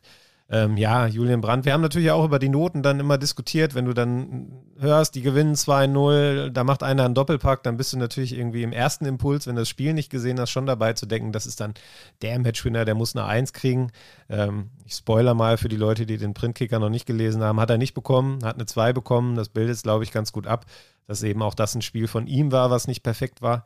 Ähm, trotzdem glaube ich, äh, dass es wichtig für ihn war, mal wieder so ein Erfolgserlebnis zu feiern, denn er hat auch äh, schwere Wochen hinter sich ähm, und äh, ja, durfte sich dann jetzt als äh, schnellster Joker äh, der Bundesliga-Geschichte, glaube ich, sogar in die Annalen eintragen. Nach zwölf Minuten äh, hat noch keinen Joker vorher getroffen. Das ist also der kleine Einschub ähm, zum BVB, wenn wir schon Derschi hier mit sitzen haben. Jetzt lass aber zurückkommen zum Abstiegskampf. Also Stuttgart haben wir besprochen. Hertha haben wir besprochen, fehlt noch die Arminia. Du hast es gesagt, ich zähle auch noch mal kurz durch. Es sind fünf Niederlagen aus den letzten sechs Spielen und ein 1-1 im direkten Duell gegen den VfB. Gegen äh, Augsburg hat man verloren. Das ist auch noch gar nicht so lange her. Ähm, die, dieses Spiel, dieses 0 zu 4 äh, gegen Wolfsburg, ist für mich so ein bisschen schwierig zu analysieren, muss ich sagen. Also es gibt die Phase bis, bis zu dieser bis zu dieser schweren Verletzung dort, bis zu dieser Bewusstlosigkeit ähm, äh, des Bielefelders von Cedric Brunner, wo man keine gute Arminia gesehen hat. Die kann zwar in Führung gehen durch Hack, aber war dann einfach nicht gut. Und dann gibt es halt, ja, ein Teil von mir denkt sich dann, ja gut, wenn ich dann auf dem Feld stehen würde und ich sehe, dass ein Mitspieler so zusammenkracht, landet und bewusstlos ist, ich glaube, ich hätte genauso den Wackelfuß, wie den die Arminen gehabt haben. Es fällt mir total schwer, die Phase nach dieser Geschichte mit Cedric Brunner seriös zu bewerten. Wolfsburg hat das Spiel am Ende 4 zu 0 gewonnen, aber lass uns vielleicht mal damit anfangen. Punkt Nummer eins. Ich habe echt kurz drüber nachgedacht, ob es nicht Sinn ergibt, zumindest für eine Viertelstunde oder so das Spiel zu unterbrechen in dem Moment, dass der Trainer die Jungs in der Kabine zusammenholen kann, die alle mal ganz kurz runterkommen können. Ich, ich glaube, abbrechen ist schwierig, wenn das Stadion da voll ist und du schickst die nach einer Bewusstlosigkeit alle nach Hause. Aus sportlichen Gründen würde ich sogar fast drüber nachdenken, vielleicht das zu machen. Dann ist die Frage wann holst du es nach? Wie siehst du das? Ich habe hab da noch keinen richtigen, noch keine richtige Königslösung irgendwie. Oh, ich finde das auch eine wahnsinnig schwere Frage und ich möchte das letztlich dann in letzter Instanz auch nicht entscheiden. Also ähm, wenn wir mal kurz einen Ausblick in andere Sportarten wagen, ähm, Formel 1 zum Beispiel, ähm, gab es vor ein, zwei Wochen, glaube ich, war es, einen heftigen Crash von Mick Schumacher, ähm, der äh, ja irgendwie auf, in einem völlig komischen Winkel eigentlich in die Mauer geschlagen ist. Ähm, der Winkel war so nicht vorgesehen. Ähm, das hat ziemlich lang, glaube ich, gedauert, bis dann irgendwann mal Bilder kamen, dass er in Ordnung ist. Ähm, und die sind trotzdem ja weitergefahren. Mhm. Äh, und ich habe mich damals dann auch gefragt, Ralf Schumacher hat sogar äh, das Rennen irgendwie co-kommentiert ähm, und, und äh, ich meine, das ist der Onkel äh, und, und, die, irgendwie haben sie weitergemacht. Und ich habe mich dann nur gedacht, äh, gefragt, mein Gott, wie geht das? Also wenn ich mir jetzt vorstelle, ich sitze in dem Auto mit, äh, weiß nicht wie viel PS unter, unter, unter mir, ähm, da kracht einer äh, kurz vor mir in die Mauer, ähm, muss mit dem Heli ins Krankenhaus gebracht werden, äh, auch wenn da zum Glück ja nichts Schlimmes passiert ist dann. sowas sitzt ja erstmal irgendwie in den Knochen und ich finde es schwer vorstellbar, das einfach abzuschütteln und dann in der nächsten Runde selber wieder mit äh, 200 durch die Kurve zu jagen. Ähm, Ralf Schumacher hat es dann ein bisschen aus, der, aus seiner Rennfahrersicht gesagt. Ähm, wir machen halt weiter, weil wir damit natürlich auch die Ängste ein Stück weit überwinden und gar nicht erst zulassen äh, und, und gar nicht so sehr darüber nachdenken in dem Moment, äh, was passieren kann. Okay. Ähm, das ist vielleicht auch was, was man dann auf den Fußball übertragen kann, wenn da so eine schlimme Verletzung passiert. Weil ich glaube, es ist ja grundsätzlich allen bewusst, dass man äh, immer mal wieder unglücklich mit jemandem zusammenstoßen kann, dass man ähm, bei einem Zweikampf äh, blöd landen kann, sich den Knöchel verletzt, dass man sich das Bein bricht, das Kreuzband reißt. Das sind ja alles Risiken, die bekannt sind. Äh, und trotzdem spielen ja Abermillionen von uns jedes Wochenende. Und äh, trotzdem glaube ich, ist es dann nochmal was anderes, wenn du es wirklich unmittelbar mitbekommst. Und bei Bielefeld war es ja jetzt auch das zweite Mal hintereinander. Ähm, letzte Woche Fabi Klos Gute Besserung auch an ihn an dieser Stelle, ähm, der, der da vom Platz getragen werden musste, ins Krankenhaus gebracht werden musste. Ähm, jetzt dann schon wieder äh, bei Brunner eine ähnliche Szene. Also ich bin da bei dir. Ich glaube, du kannst das Spiel danach schwer werten und kannst da schwer hinten rangehen und sagen, ähm, dass, äh, also beziehungsweise du kannst nicht genau sagen, wie wäre das Spiel ohne diese Szene verlaufen.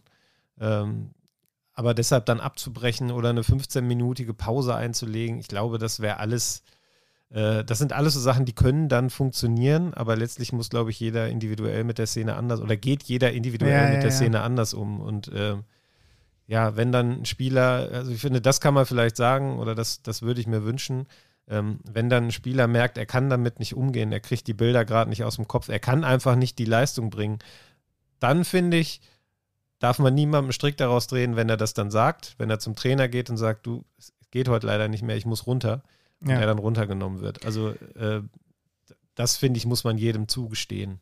Äh, und ja, wie gesagt, an der Stelle eine gute Besserung. Ich habe mir auch überlegt am Wochenende, was kann man machen, um diese, Kopfball, um diese Kopfverletzungen endlich irgendwie mal in den Griff zu bekommen. Aber auch da gibt es, glaube ich, keine Königslösung. Nee, glaube ich auch. Also Cedric Brunner hat ja mittlerweile sich auch selber bei Instagram zu Wort gemeldet. Gott sei Dank ist alles einigermaßen glimpflich abgegangen. Er ist aus dem Krankenhaus mittlerweile raus. Er ist schon wieder zurück in Ostwestfalen. Er hofft, dass er bald wieder auf dem, auf dem Feld stehen kann.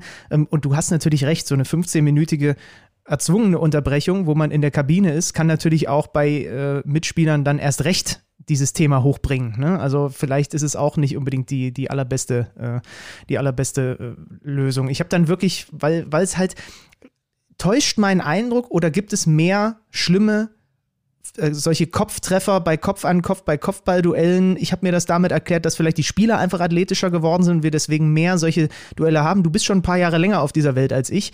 Äh, das sollte kein Diss sein. Aber äh, gefühlt hat das doch, also ich kann mich daran nicht erinnern, als kleiner Steppke, wenn ich Bundesliga gesehen habe, dass man an jedem Wochenende mit solchen Kopftreffern zu tun hat. Ja, ich, ich, ich, weiß es ehrlich gesagt nicht. Ob das nicht vielleicht ein Eindruck ist, der sehr stark davon geprägt ist, dass wir jetzt eben zwei so schwere Vorfälle hintereinander hatten. Ähm, mhm. Das müsste man vielleicht mal, äh, kleiner Auftrag, vielleicht an unsere Datenjungs mal nachschlagen, ähm, ob, das, ob das wirklich so ist. Ähm, ich kann, also was definitiv ja stimmt, ist, dass die Athletik der Spieler immer äh, stärker wird und auch immer einen größeren Teil des Spiels einnimmt und die Geschwindigkeiten höher werden und ähm, dementsprechend dann auch das Verletzungsrisiko steigt, wenn dann, ähm, wenn dann zwei aufeinandertreffen. Ähm, ob das dann wirklich eine Häufung jetzt bei den Kopfverletzungen ist, weiß ich nicht. Ähm, könnte auch sein, dass es ein Zufall ist. Wenn ich jetzt mal kurz äh, vorweggreife, wir reden ja gleich noch über Bochum-Leverkusen.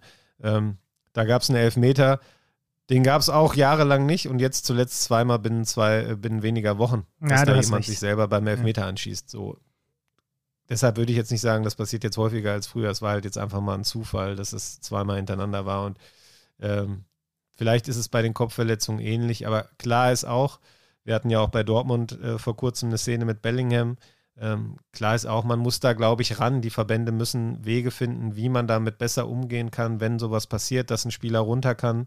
Ja, Wind, Wind zum Beispiel wird. hat bei Wolfsburg ja weitergespielt dann, ne? Ja, Bellingham hat damals auch weitergespielt. Da wurden auch dann die Checks gemacht, die da vorgeschrieben sind. Dann durfte er wieder aufs Feld. Ähm, ob das dann in dem Moment immer das Richtige ist, weiß ich nicht. Also ich glaube, da muss äh, die UEFA oder die FIFA nochmal ran, da wirklich ein Protokoll festlegen. Ähm, sei es dann über temporäre Auswechslungen ähm, oder eine Auswechslung, die den normalen Wechselslot nicht betrifft. Da gibt es, glaube ich, Gedanken zu. Ähm, die muss man, glaube ich, jetzt einfach auch mal zu Ende denken. Mhm. Ah, interessant. Also ein Wechsel, der quasi äh, zusätzlich im Kontingent dann erscheint, wenn man äh, so einen Kopftreffer bei der eigenen Mannschaft hat. Ja, finde ich, finde ich eine ganz gute, ich eine ganz gute Idee. Bei Bielefeld wurde es ja dann doppelt und dreifach bitter auch noch. Die haben ja die letzten zehn Minuten dann auch noch zu zehn gespielt, ne, weil sich auch noch Krüger verletzt hat. Also da humpelt der, äh, dann, dann noch einer vom Feld und sie hatten in dem Moment halt schon fünfmal gewechselt. Also natürlich ein Riesenrückschlag für die Arminia, für Wolfsburg, um das kurz umzudrehen. Ein tiefes Durchatmen nach den drei Pleiten davor für die Mannschaft von äh, Florian Kofeld. Jetzt sind es acht Punkte. Alex Schlüter würde sagen, jetzt sind sie aus dem Gröbsten raus. Das hat er in dieser Saison bei äh, Wolfsburg und Gladbach schon ungefähr zwölf Mal gesagt. Und jedes Mal musste er danach äh, kleinlaut wieder angekrochen kommen hier montags. Deswegen mache ich bei Wolfsburg, auch wenn es nur noch fünf Spieltage sind, bleibe ich immer noch vorsichtig und warte ab, was am Osterwochenende passiert, bevor ich mich dann zu einer abschließenden Prognose hinreißen lasse. Aber das war natürlich aus Wölfe-Sicht jetzt äh, extrem wichtig. Es gab wohl auch richtige Brandrede von Jörg Schmatke unter der Woche zum, ich glaube, 17. Mal gefühlt in dieser Saison hat er das gemacht. Also für die natürlich, äh, denen tut dieser Sieg natürlich enorm gut. Ja, definitiv. Und ich würde mich da sogar festlegen. Ich glaube, das war es für Wolfsburg. Ja, du bist halt doch, du bist halt doch der Alex Schlüter heute in diesem Podcast. Schauen wir mal. Nee, also klar, jetzt acht Punkte ist natürlich schon äh, eine ganze Menge. Also wir halten da unten mal fest. Stuttgart 27, Bielefeld 26, Hertha 26. Das sind die, Punkt, äh, die Positionen 15, 16 und 17. Es gibt noch diverse direkte Duelle da unten, wo dann auch der FC Augsburg mitmischt. Ähm, der mit jetzt, wie viele Punkte sind das? Das sind jetzt sechs Punkte Vorsprung auf den Relegationsrang. Bei dem legst du dich aber noch nicht fest, ne? Äh, aber es sieht zumindest gut aus, oder? Naja, ich habe mich ja vorhin schon positioniert, was die da unten angeht. Und eigentlich bin ich der Meinung, dass die, die jetzt auf den, also Fürth mal ausgenommen, die drei da drüber, die machen es unter sich aus. Und da habe ich ja auch okay. schon eine klare Tendenz. Ja, ja, du hast recht. Deswegen, du ich glaube, die Augsburger retten sich mal wieder. Ja. Die haben und jetzt diesmal auch, ohne Trainerwechsel. ja, ja, genau, da soll sogar verlängert werden, habe ich jetzt gelesen mit Markus Weinziel.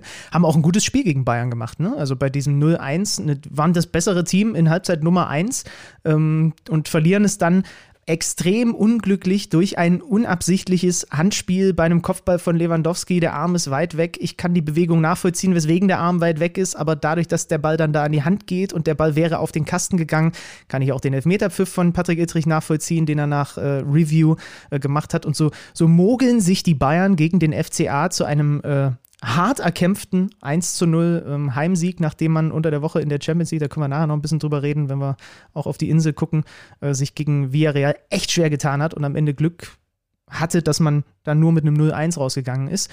Ähm, ja, mein Gott, aber das ist auch wieder so ein klassisches Spiel, so nach dem Motto, Hauptsache 1-0 gewonnen. Ist so ein Spiel, was Dortmund vielleicht nicht gewonnen hätte, ist immer so meine gehässige These in solchen, in solchen Ja, da würde ich, jetzt, da würde ich jetzt gar nicht mal widersprechen. Also, das war ein typischer Bayern-Sieg zwischen zwei Champions League-Siegen, da, äh, Spielen, da würde ich mitgehen. Ähm, die hatten anderes im Kopf, äh, Wichtigeres im Kopf. In der Bundesliga sind sie sowieso unangefochten vorne. Ähm, ja, und die Bayern gewinnen das Spiel dann halt 1 zu 0. Und sei es dann durch so eine Szene, wie du sagst, unglücklich, aber letztlich ja korrekt entschieden. Ja, ja, ja. Ach, na gut, was haben wir an diesem Spieltag denn noch so gehabt? Wir hatten noch einen Gladbacher 2 zu 0 Sieg bei der Spielvereinigung Kräuter Fürth. Da müssen wir, glaube ich, nicht so viel drüber reden. Da gab es eigentlich nur bei diesem Player-Elfmeter so ein bisschen Irritation, weil das sehr lange gedauert hat, bis es dann die Entscheidung gab. Das liegt aber einfach daran, vielleicht nochmal kurz zur Erklärung. Das Event, was zu dem Strafstoß führt, passiert und dann läuft das Spiel erstmal weiter. Und das lief in dem Moment, bis es wieder unterbrochen war, halt keine Ahnung, gefühlt zwei Minuten, vielleicht waren sogar zwei Minuten weiter, bevor es dann diesen Elfmeterpfiff gibt. Deswegen nicht irritiert sein, das ist tatsächlich so geregelt, dass man eben nochmal Dinge dann checkt, gegencheckt und auch der Schiedsrichter die Möglichkeit bekommt, im Zweifel nochmal was zu checken. Und das kann dann auch mal drei Minuten dauern. Das wirkt zwar komisch, wenn man dann drei Minuten Fußball gespielt hat und plötzlich wieder zu einer Aktion zurückkommt, die drei Minuten eher war. Aber es ist halt einfach dieses auf diese Unterbrechung warten. Ich hoffe, ich habe das jetzt richtig wiedergegeben. Ja, hast du, glaube ich, richtig wiedergegeben. Ich finde es trotzdem ein bisschen schwierig. Äh, also so komisch zwei, ist es. Zwei Minuten ist es halt einfach viel zu lang. So in der Regel dauert es, glaube ich, auch dann, oder oft dauert es nicht so lange, bis dann wirklich drauf geguckt werden kann, weil das Spiel vorher unterbrochen wird, ähm, weil ein Ball im Auslandet oder warum auch immer vielleicht das nächste Foul passiert. Ich finde es nicht ganz ideal, weil natürlich dann zwei Minuten irgendwie was passiert, was letztlich für die Tonne ist. Ähm, aber wir haben natürlich bei Abseitssituationen das ganz ähnlich. Ne? Also die Assistenten sind ja dazu angehalten, die Fahne erst spät zu heben. Du siehst ja teilweise schon, dass es ein klares Abseits ist, wenn der Spieler an der Mittellinie startet und trotzdem wird der, Anf der, der Angriff bis zum Ende ausgeführt und du denkst dir, das waren jetzt gerade, wenn man mal alle Spiele zusa Spieler zusammenrechnet, vielleicht acht, neun Sprints, völlig für die Katz, völlig unnötig, weil eigentlich allen klar war, der stand zwei Meter im Abseits. Ähm, aber wie du das dann immer so regelst, dass es nicht zu diesen Sprints kommt, dass es nicht zu diesen zwei Minuten, die dann letztlich verschenkt sind, kommt, ist halt auch wahnsinnig schwierig. Dazu ist Fußball auch zu dynamisch und zu komplex. Ähm, da gibt es halt wie so oft dann nicht die eine, die eine Lösung für. Nehmen wir noch die andere, du hast vorhin schon angesprochen, die andere äh, Szene, die so aus Schiedsrichtersicht mit bemerkenswert war, zumindest in der Bundesliga, äh, an diesem Spieltag mit rein 0-0, Bochum gegen Leverkusen. Diaby äh, kriegt einen Strafstoß zugesprochen, äh, tritt an, rutscht weg und ähm, dann ist die Entscheidung, ja, äh, ich hätte jetzt fast im Basketball hätte man gesagt Doppeldribbling, nee, also, also Doppelberührung quasi. Ne? Er schießt sich im Wegrutschen den Ball ans eigene Standbein und kurioserweise hatten wir eben im Pokal mit Florian Kainz vor ein paar Wochen genau diese Situation jetzt schon mal. Das ist das, was du mit selektiver Häufung meinst, ne? dass man halt dann in dem Moment jetzt plötzlich denkt, okay, das haben wir jetzt an jedem dritten Spieltag. Ja, genau. Ich kann mich noch daran erinnern, damals, als es da im Pokalspiel passiert ist, dass das ein Riesenkuriosum war, über das total lange gesprochen wurde und lang und breit, gefühlt zwei Tage, gab es da nichts anderes als diesen, äh, diesen Elfmeter und die kuriose Art und Weise, wie der verschossen wurde. Und jetzt bei DIB war alles so, ja, haben wir schon mal gesehen, weiter geht's. ne? Also da gab es gar keine Diskussionen eigentlich, da wusste jeder, was Sache ist. Und das war damals in dem Pokalspiel noch anders. Und ja, ich glaube nicht, dass uns dass, dass das jetzt alle drei Spiele passiert. Ich glaube, auch in dieser Saison werden wir es, glaube ich, nicht mehr äh, erleben. Nee, aber hast du den Elfmeter, mal kurz noch einen Exkurs nach Spanien, hast du den Elfmeter von Alex Isak gesehen, der Nee. nicht gezählt hat? Ja, das war auch stark. Also der hat dieses Angriffs-, dieses Anlaufverzögern auf die Spitze getrieben. Und ich glaube trotzdem, der Schiedsrichter, der gar nicht richtig hingeguckt hat, weil er noch geguckt hat, dass keiner in den Strafraum läuft, äh, hat falsch entschieden. Ich hätte das Tor gegeben. Guck's dir gleich mal an. Okay, das werde ich mir gleich, äh, das, das muss ich mir auf jeden Fall noch anschauen. 0-0, äh, äh, Bochum gegen Leverkusen, verdientes Remis, haben beide Trainer gesagt. Äh, Wohlfühlgeschichte aus Bochumer Sicht. Simon Zoller, Comeback. Nach sieben Monaten ist er wieder zurück auf dem Feld und kann noch ein bisschen diese Bochumer Saison genießen, was irgendwie äh, ja auch besonders schön ist. Was hatten wir noch? Ähm, ein sehr spektakuläres Spiel in Köln. Köln gegen Mainz lange seht der FSV Mainz 05, der mit dem ersten Angriff in Halbzeit 1 das 1-0 macht, mit dem ersten vernünftigen Angriff in Halbzeit 2 das 2-0 macht und ansonsten auch echt ein gutes Spiel gemacht hat, wie der sichere Sieger aus, 2-0 die Führung. Dann lässt Baumgart mal den inneren, wer ist Dr. Jekyll oder Mr. Hyde? Wer ist der, der ausrastet? Mr. Hyde, ne? Ich glaube Mr. Hyde, ja. Ja, den lässt er raus, wechselt dreimal und plötzlich dreht Köln das Spiel nach einer Ecke Modest dran, der sein Comeback gefeiert hat, den ich natürlich gleich wieder vergessen habe, in die Kicker-Elf zurückzustellen. Ich Idiot. Äh, Skiri, zack, 1-2. Dann, nachdem sich Uta so ein bisschen festrennt, das 2 2 äh, durch Ljubicic. Und dann auch wieder so eine Geschichte. Luca Kilian mit dem 3-2 wieder nach einem ruhenden Ball. Und weißt du was? Das, äh, also, ich habe ja keine großen Aktien beim FC jetzt, aber ich habe mich über das Tor deswegen gefreut, weil da einer ist, der vom Gegner ausgeliehen ist und bei dem noch lange unter Vertrag steht und der sich trotzdem einfach mal erdreistet, auch dann zu jubeln danach, ne?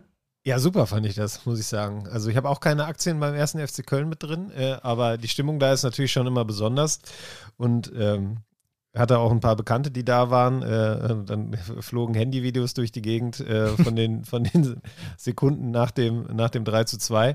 Ähm, und wir haben heute ein herrliches äh, Foto im, äh, in der Ausgabe von Kilians Jubel. Und wenn man da in das Gesicht schaut, die Emotionen, die da freigesetzt wird, ähm, finde ich einfach nur herrlich, weil, äh, wie du sagst, der schert sich halt nicht darum, dass er noch bei Mainz unter Vertrag steht in dem Moment. Ich glaube, die Trennung von Mainz, die, die, die leihweise Trennung von Mainz war ja auch nicht äh, also die sind ja nicht so im Guten auseinandergegangen. Ich glaube, Kilian hat sich da nicht so richtig gut äh, behandelt gefühlt.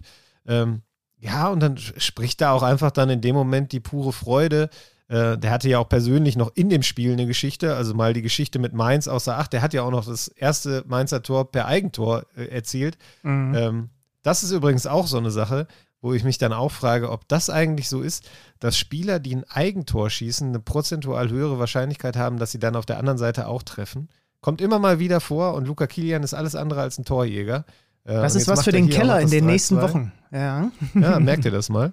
Mhm. Ähm, ist mir jetzt schon häufiger der Gedanke gekommen.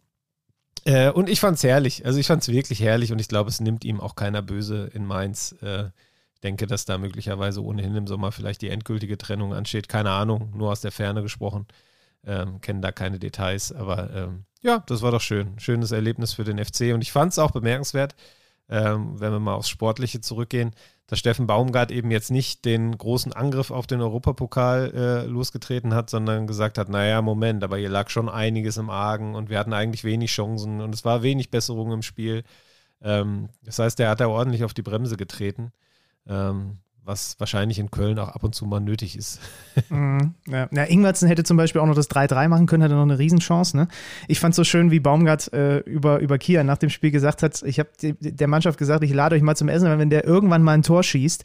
Jetzt ist es passiert, er bleibt für mich aber trotzdem ein Holzfuß. Das finde ich Ja, gab es da, nicht, da nicht in der letzten oder vorletzten Woche auch mal irgendwie so ein Trainingsvideo, wo der versucht hat, einen Lupfer zu machen und der Baumgart ihm da schon irgendwas zugerufen hat?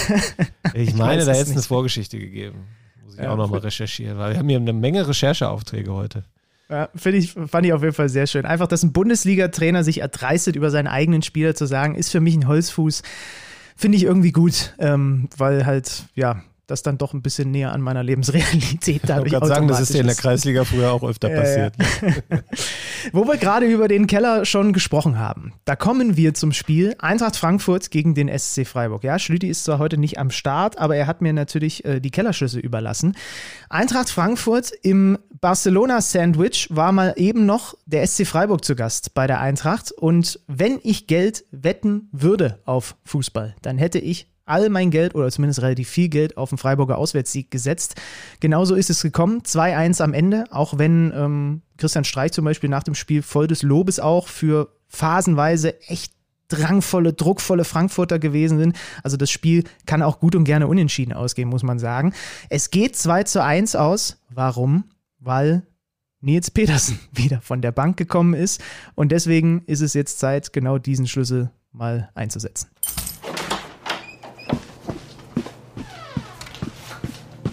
Neues aus dem Datenkeller. Präsentiert von Tipico Sportwetten.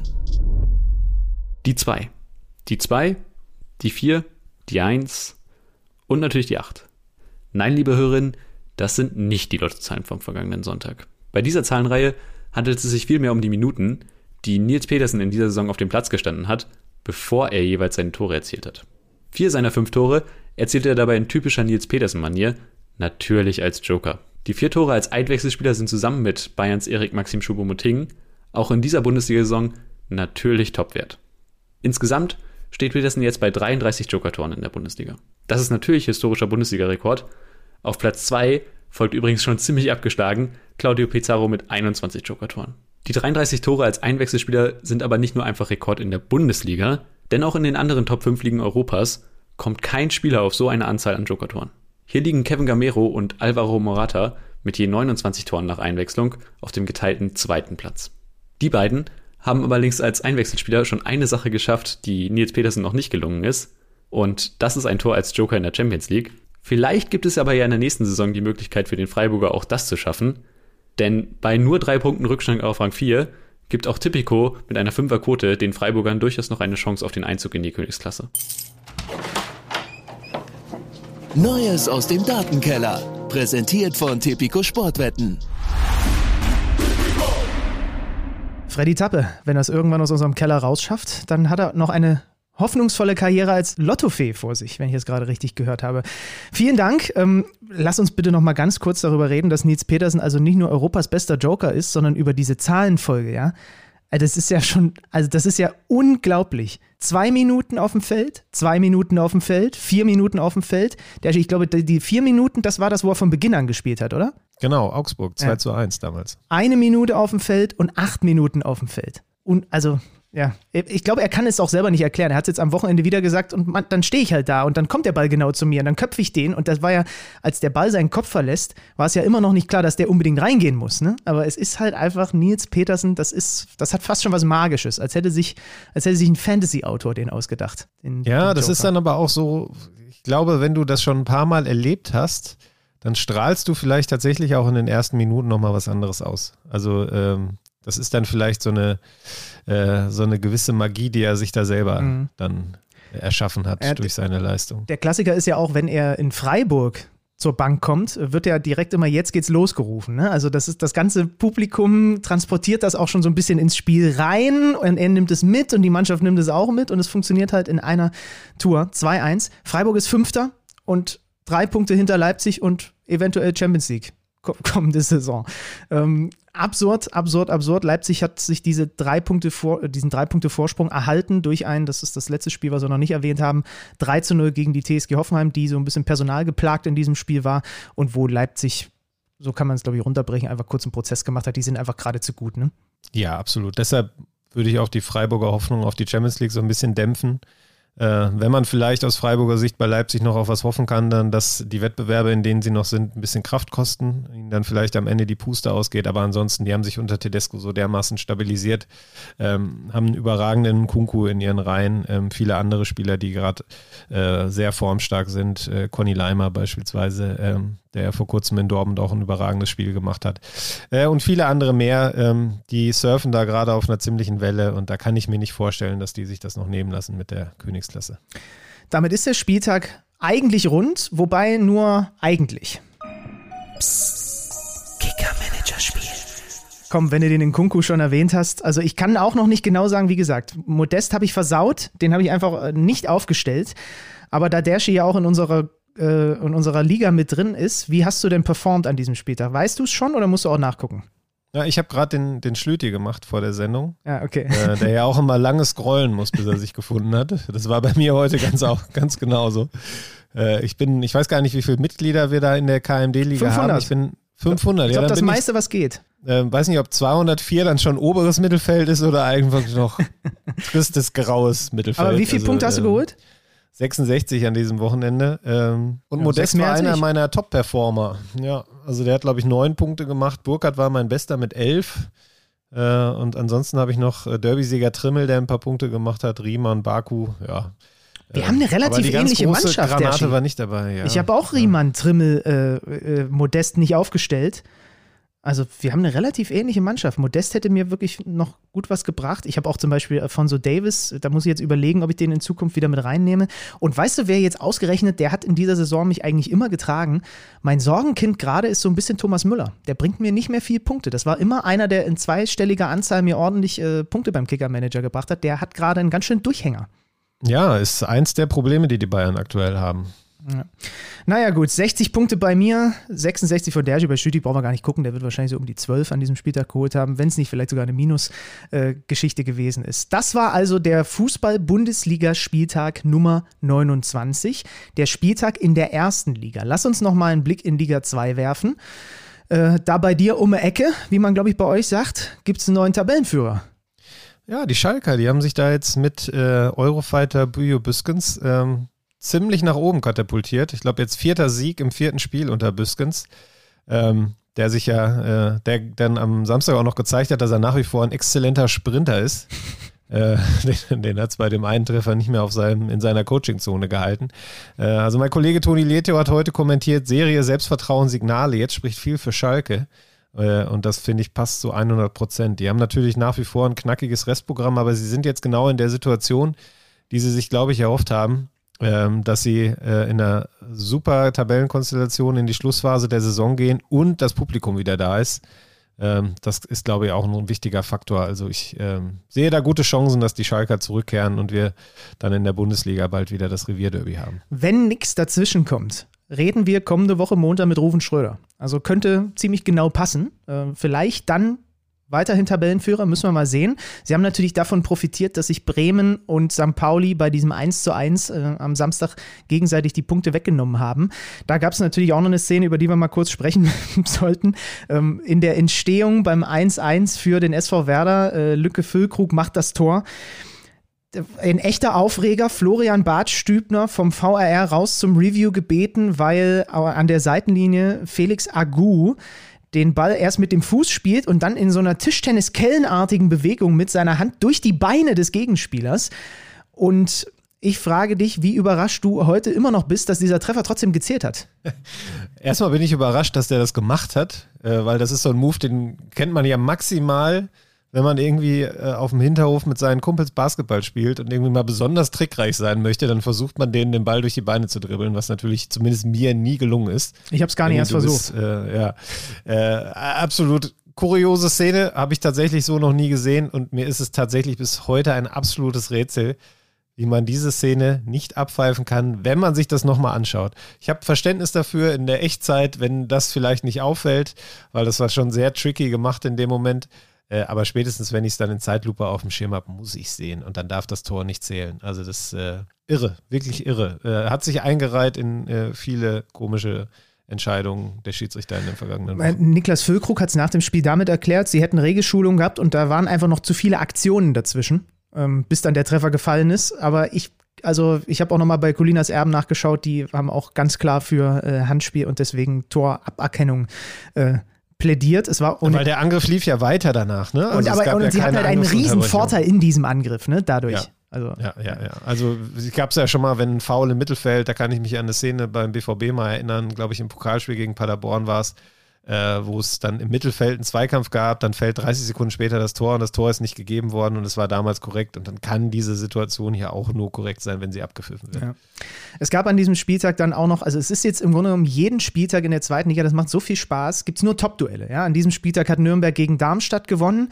Ähm, der HSV hat sich sehr wahrscheinlich verabschiedet aus dem Aufstiegsrennen durch ein äh, 0 zu 1 in Holstein-Kiel mit auch da wieder leider äh, teilweise sehr negativ auffallendem, was äh, den eigenen Anhang angeht. Aber und jetzt haben wir am nächsten Spieltag äh, Bremen gegen Nürnberg und Darmstadt gegen Schalke, weil da oben halt noch so viele mit mitmischen, also bis zu Platz 5. Und wir haben jetzt wirklich an den letzten Spieltagen gefühlt immer mindestens ein Topspiel äh, in dieser Liga. Die macht echt Bock, muss man sagen. Ja, das ist auch total irre. Ich finde, der Spielplaner, äh, der den Sp nein, der Spielplanplaner, so ist es richtig, der sollte Lotto spielen. Der hat ein gutes Händchen. Ja, mit Freddy Tappe. Der, ist, der kann dir die Zahlen ansagen. Okay, also zweite Liga macht äh, großen, großen, großen, großen Spaß, weil es da oben eben so wahnsinnig eng ist. Etwas, was wir uns in der Fußball-Bundesliga wünschen würden, was wir in der Premier League, um jetzt mal rüber auf die Insel zu gucken, eben haben. Da gab es am Wochenende das Duell zwischen Manchester City und Liverpool, eins der Fußballspiele dieser Saison. Also das äh, sowohl was vorher die Ansetzung anging, zu diesem Zeitpunkt City einen Punkt vor, äh, vor Klopp und Liverpool, dann auch was das Spiel anging, weil das war auch ein ziemliches Fußballfest, muss man ehrlich sagen, am Ende 2 zu 2 und ein Spiel, hat dich das auch so ein bisschen schwelgen lassen, dass du ab und zu, als es äh, so ein paar Minuten, wenn du es so gesehen hast, dir dachtest, ach, das hätte ich hier auch gerne bei uns. Ja, wir haben ja äh, jetzt äh, bald dann das Spiel Dortmund gegen Bayern und ich glaube, es wird, äh, tu da, trete da niemandem zu nahe, wenn ich sage, dass das nicht ansatzweise rankommen wird an diese Partie, ähm, was Tempo angeht, Intensität, Athletik, äh, natürlich auch Qualität und Klasse. Das war schon, schon ein großes Vergnügen äh, am Sonntagabend. Ich glaube, das war definitiv aus sportlicher Sicht das Highlight dieses Wochenendes. Ähm, da kann die Bundesliga momentan schwer mithalten. Ähm, es war ja auch nicht alles perfekt in diesem Spiel. Also man kann ja jetzt nicht sagen, dass die, äh, dass die alles richtig gemacht haben. Es ist 2-2 ausgegangen. Ähm, vor allem Liverpool hatte teilweise doch arge Probleme. Und trotzdem war das ein Spiel, was einfach Spaß gemacht hat ähm, und, und was so viel geboten hat, so viele Geschichten auch innerhalb dieses Spiels. Ähm, ja, das ist einfach Fußball, wie wir ihn, glaube ich, alle lieben und wie er uns in der Bundesliga dann doch ab und zu mal fehlt. Liverpool hatte echt Probleme mit City. Also vor dem Spiel war schon wieder, äh, als man auf die Aufstellung geguckt hat, die Frage, oh, Guardiola, nicht, dass er sich wieder verzettelt. Dass er, er hat, nicht, dass er wieder zu viele Gedanken im Kopf hatte vor dem Spiel. Es ist am Ende, muss man sagen, auch weil Gabriel Jesus beispielsweise getroffen hat, super aufgegangen. Sie haben, das hat auch Jürgen Klopp ein bisschen überrascht, viel mehr lange Bälle hinter die Kette gespielt, als man das von City eigentlich gewohnt war. Liverpool war in der ersten Halbzeit maximal anwesend, kann äh, extrem froh sein, dass sie dann immerhin mit einem 1-1 in die Pause, äh, mit einem, mit einem einem 1-2 in die Pause gegangen sind. Ganz frühe Führung, Kevin De Bruyne abgefälscht. Sterling hätte City sogar kurz davor schon in Führung bringen können. Dann ein guter, richtig guter Angriff, Diogo Jota mit dem 1-1 und dann vor der Pause eben Gabriel Jesus. Der war übrigens, ich weiß nicht, ob ihr den gesehen habt, das war ein krasser Abschluss, weil die Flanke kommt und der Ball setzt noch einmal auf, ist im Steigen und er kommt immer näher zum gegnerischen Tor, ist da ist also schon an der Fünfergrenze, wenn nicht sogar schon leicht drin, und hat Alisson vor sich. Und es gibt im Grunde genommen fast keinen Raum, wo er den Ball mit One-Touch hinbringen kann, außer dort, wo er ihn hinbringt. Das ist das, was, was du wahrscheinlich auch mit dieser Klasse einfach meinst in dem Moment, ne? Ja, absolut. Da waren auch so viele von diesen langen Bällen dabei. Ähm, hinter die Kette, die halt kamen. Ne? Also äh, Ederson hat einmal einen Ball 60 Meter, glaube ich, äh, genau in den Fuß von Walker gespielt und der nimmt den auch noch perfekt runter in dem Moment. Ähm, Kevin de Bruyne, äh, ich weiß gar nicht, ob man den genug preisen kann. Ähm, Unfassbare Leistung. Auch in diesem Spiel wieder man, am Ende noch einen Wahnsinnspass, der total einfach aussieht, weil da eben eigentlich nicht viel dabei ist. So, wenn man jetzt mal runterbricht, der spielt halt einen Pass über 10 Meter, aber in dem Moment, in der Geschwindigkeit, mit dem Gegnerdruck, mit der Positionierung der Gegner. Das war genauso wie du sagst bei dem Abschluss von Jesus, da gibt es eine Lücke, in die er reinspielen kann und er trifft sie halt. Und ähm, ja, großartiger Spieler. Ich habe bei De Bruyne ähm, manchmal das Gefühl, der ist wie, wenn man einen 3D-Film im Kino gucken würde und er ist der Einzige, der eine 3D-Brille aufhat auf dem Fußballfeld. Weil der sieht Lücken und auch, auch wie du sagst, wie der Pässe temperiert ne? und wo der die durchspielt, weil der spielt ja teilweise Pässe durch Lücken, die in dem Moment, wo er sie spielt, noch gar nicht da sind, sondern die erst eine Millisekunde später aufgehen. Das ist, also ich, das ist auch, muss ich wirklich sagen, ich glaube, das ist der Fußballer, den ich aktuell am meisten vergöttere. Ja, würde ich mitgehen, äh, definitiv.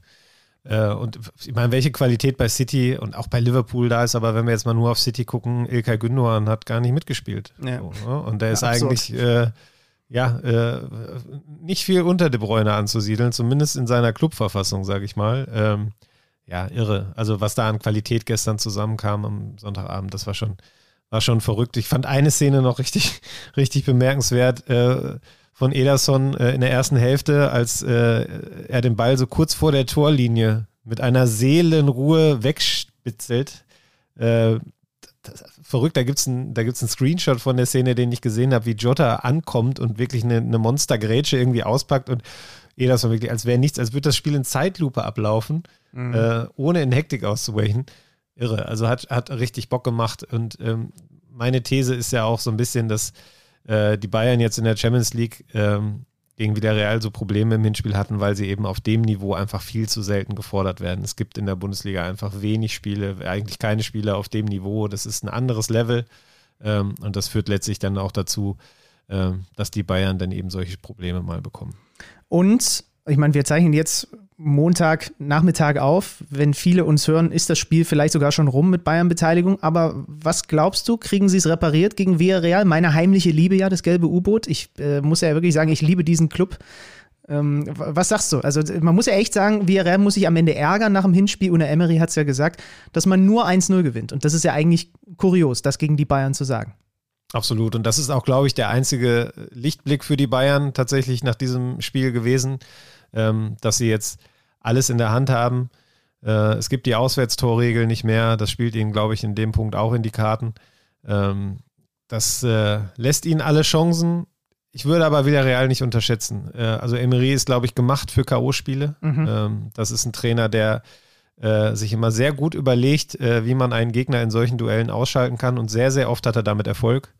Ähm, und so wie die Bayern aktuell drauf sind, die Probleme, wir haben Müller gerade schon ganz kurz angeschnitten, auch Lewandowski aktuell nicht so hundertprozentig da, Sané, Gnabry, da sind einige Baustellen da. Äh, die haben nicht so die ganz große Leichtigkeit, plus sie haben defensiv immer wieder Lücken. Ähm, das lässt wieder Real, glaube ich, die Chance, dass sie sich erstmal auf die Defensive konzentrieren können und dann eben Nadelstiche zu setzen. Äh, ich glaube, das wird äh, ein ganz, ganz langer, spannender Abend für die Bayern. Mhm. Äh, Hot Take von mir. Also Bayern ist kein Hot Take, es kommt gleich der Hot Take. Ich glaube auch, Bayern wird es trotzdem hinbekommen, am Ende sich da durchzusetzen gegen Villarreal, auch wenn die es ihnen sehr schwer machen werden. Real gegen Chelsea nach 3-1 im Hinspiel sehe ich mit Benzema und so und auch den Problemen, die die Chelsea gerade hat, auch klar weiter. Liverpool gegen Benfica auch, auch wenn man da auch mal an ein, zwei Stellen dann gesehen hat, okay, auch Benfica ist in der Lage, Liverpool weh zu tun, aber an der Enfield Road werden die sich keine Blöße geben. Aber ich glaube, City fliegt raus. Ich glaube, City wird, also es ist dann halt bei Atletico, es ist gegen Simeone und es ist wieder so ein Spiel, wo man, ja, wo, wo irgendwie nach dem Eindruck der letzten Jahre, das könnte wieder so ein so ein, so ein Negativspiel aus Guardiola Sicht werden. Ich habe mein Bauchgefühl sagt mir Mittwochabend live zu sehen bei uns auf The Zone. Atletico Madrid wird es hinkriegen, Manchester City rauszuschmeißen. Ich glaube, da gehe ich nicht mit. Ich okay. glaube, City wird das, wird das regeln, weil ja, Guardiola hat manchmal verrückte Ideen und packt sie manchmal an falschen, in falschen Momenten aus, aber ich glaube, für das Spiel braucht er gar keine verrückte Idee. Also macht er sich auch im Vorfeld keine verrückte Idee. Sie haben das Hinspiel gewonnen. Ähm, man weiß bei Atletico ziemlich genau, was einen erwartet. So schwierig das ist und so unangenehm das ist, man kann sich darauf einstellen. Ähm, ich glaube, sie, sie regeln das. Wir werden uns am späten Mittwochabend, Dershi, in unserer, in unserer, äh, in unserem Chatprogramm unserer Wahl, ich will jetzt hier keine unnötige Werbung machen, äh, werden wir uns austauschen dazu. Mal schauen, was das gibt. Also, Champions League diese Woche. Ähm, und dann geht es ja auch schon wieder weiter mit der Bundesliga am Wochenende. Und dann sind wir zurück am äh, kommenden Montag dann wieder mit Schlüti. Und wie gesagt, wenn äh, alles gut geht mit Rufen Schröder, unser Blick in Liga 2 und zum FC Schalke, da gibt es genug zu besprechen. Äh, ich wollte zum Abschluss noch ein, zwei Sachen loswerden. Es ist immer noch offen, das äh, Spendenkonto bei betterplace.org, wenn ihr danach Benny Zander oder Alex Schlüter sucht, dann werdet ihr das dort finden. Diese Summe, die dort zusammenkommt, die äh, geht an UNICEF und wird von dort weiterverteilt an Organisationen, die sich um Kinder in der Ukraine kümmern. Und wir haben unglaublich aber wahr, seit dem Aufruf vor einer Woche, da waren wir knapp über 1000 Euro. Jetzt sind wir bei über zweieinhalbtausend Euro angekommen. Allein einer hat 1000 Euro gespendet. Also unfassbar. Ich habe keine Ahnung, wer es ist, aber an dieser Stelle Vielen, vielen, vielen lieben Dank. Wir lassen das mal noch bis, ich würde sagen, auf jeden Fall bis nächste Woche, bis Stüdi auch wieder da ist, nochmal offen. Wenn ihr noch einen Fünfer, einen Zehner übrig habt, äh, das ist alles für einen guten Zweck. Betterplace.org, einfach äh, Alex Schlüter oder Benny Zander suchen und dann findet ihr das. Aber vielen, vielen Dank an alle, die nach dem Aufruf letzte Woche da so fleißig gespendet haben. Da sind wir echt richtig baff gewesen, als wir dann die Tage danach geguckt haben. Und Kicker Meets the Zone ist äh, für den deutschen Podcastpreis nominiert, wie gefühlt jeder andere Podcast, den es in Deutschland gibt. Das muss man ehrlicherweise sagen, weil man sich auch teilweise da selber einreichen kann. Ähm, in der Kategorie, der in der Kategorie Wissen. sind wir nominiert. Das ist die Kategorie, die du uns auch sofort zuge zugegeben hättest, oder? ja, unnützes Nichtwissen, oder? Ja. Aber es gibt auf jeden Fall äh, ein Publikumsvoting, deswegen freuen wir uns natürlich über jeden, der für uns abstimmt. Die haben eine eigene Homepage dort und dann könnt ihr da nach Kicker Meets the Zone suchen. Ich werde in den kommenden Tagen auch nochmal bei Twitter und Instagram nochmal den Link reinpacken. Ist, glaube ich, bis auch noch einen Monat offen oder so, bis Anfang Mai. Aber wir freuen uns natürlich, wenn ihr äh, da für uns abstimmt, für den Wissenspodcast eures Vertrauens. Kicker Meets the Zone. Heute bereichert von Dr. Dr. Matthias Dersch. Ich danke dir vielmals, dass du hier wieder in die Bresche gesprungen bist. Äh, komm gerne wieder, im Zweifel auch in deiner alten Rolle, in Anführungsstrichen, als BVB- oder Nationalmannschaftsexperte, wo wir dich schon oft genug gehört haben. Aber das war mir wieder ein großes Vergnügen heute mit dir. Ja, vielen Dank ganz meinerseits. Ich setze mich jetzt wieder in Nils Pedersen-Manier auf die Bank. Mhm. Derschi, mach's gut und äh, wir, liebe Hörer, liebe Hörerinnen, hören uns kommende Woche. Bleibt gesund. Tschüss. Ciao. Kicker meets the Zone, der Fußball-Podcast, präsentiert von Tipico Sportwetten mit Alex Schlüter und Benny Zander.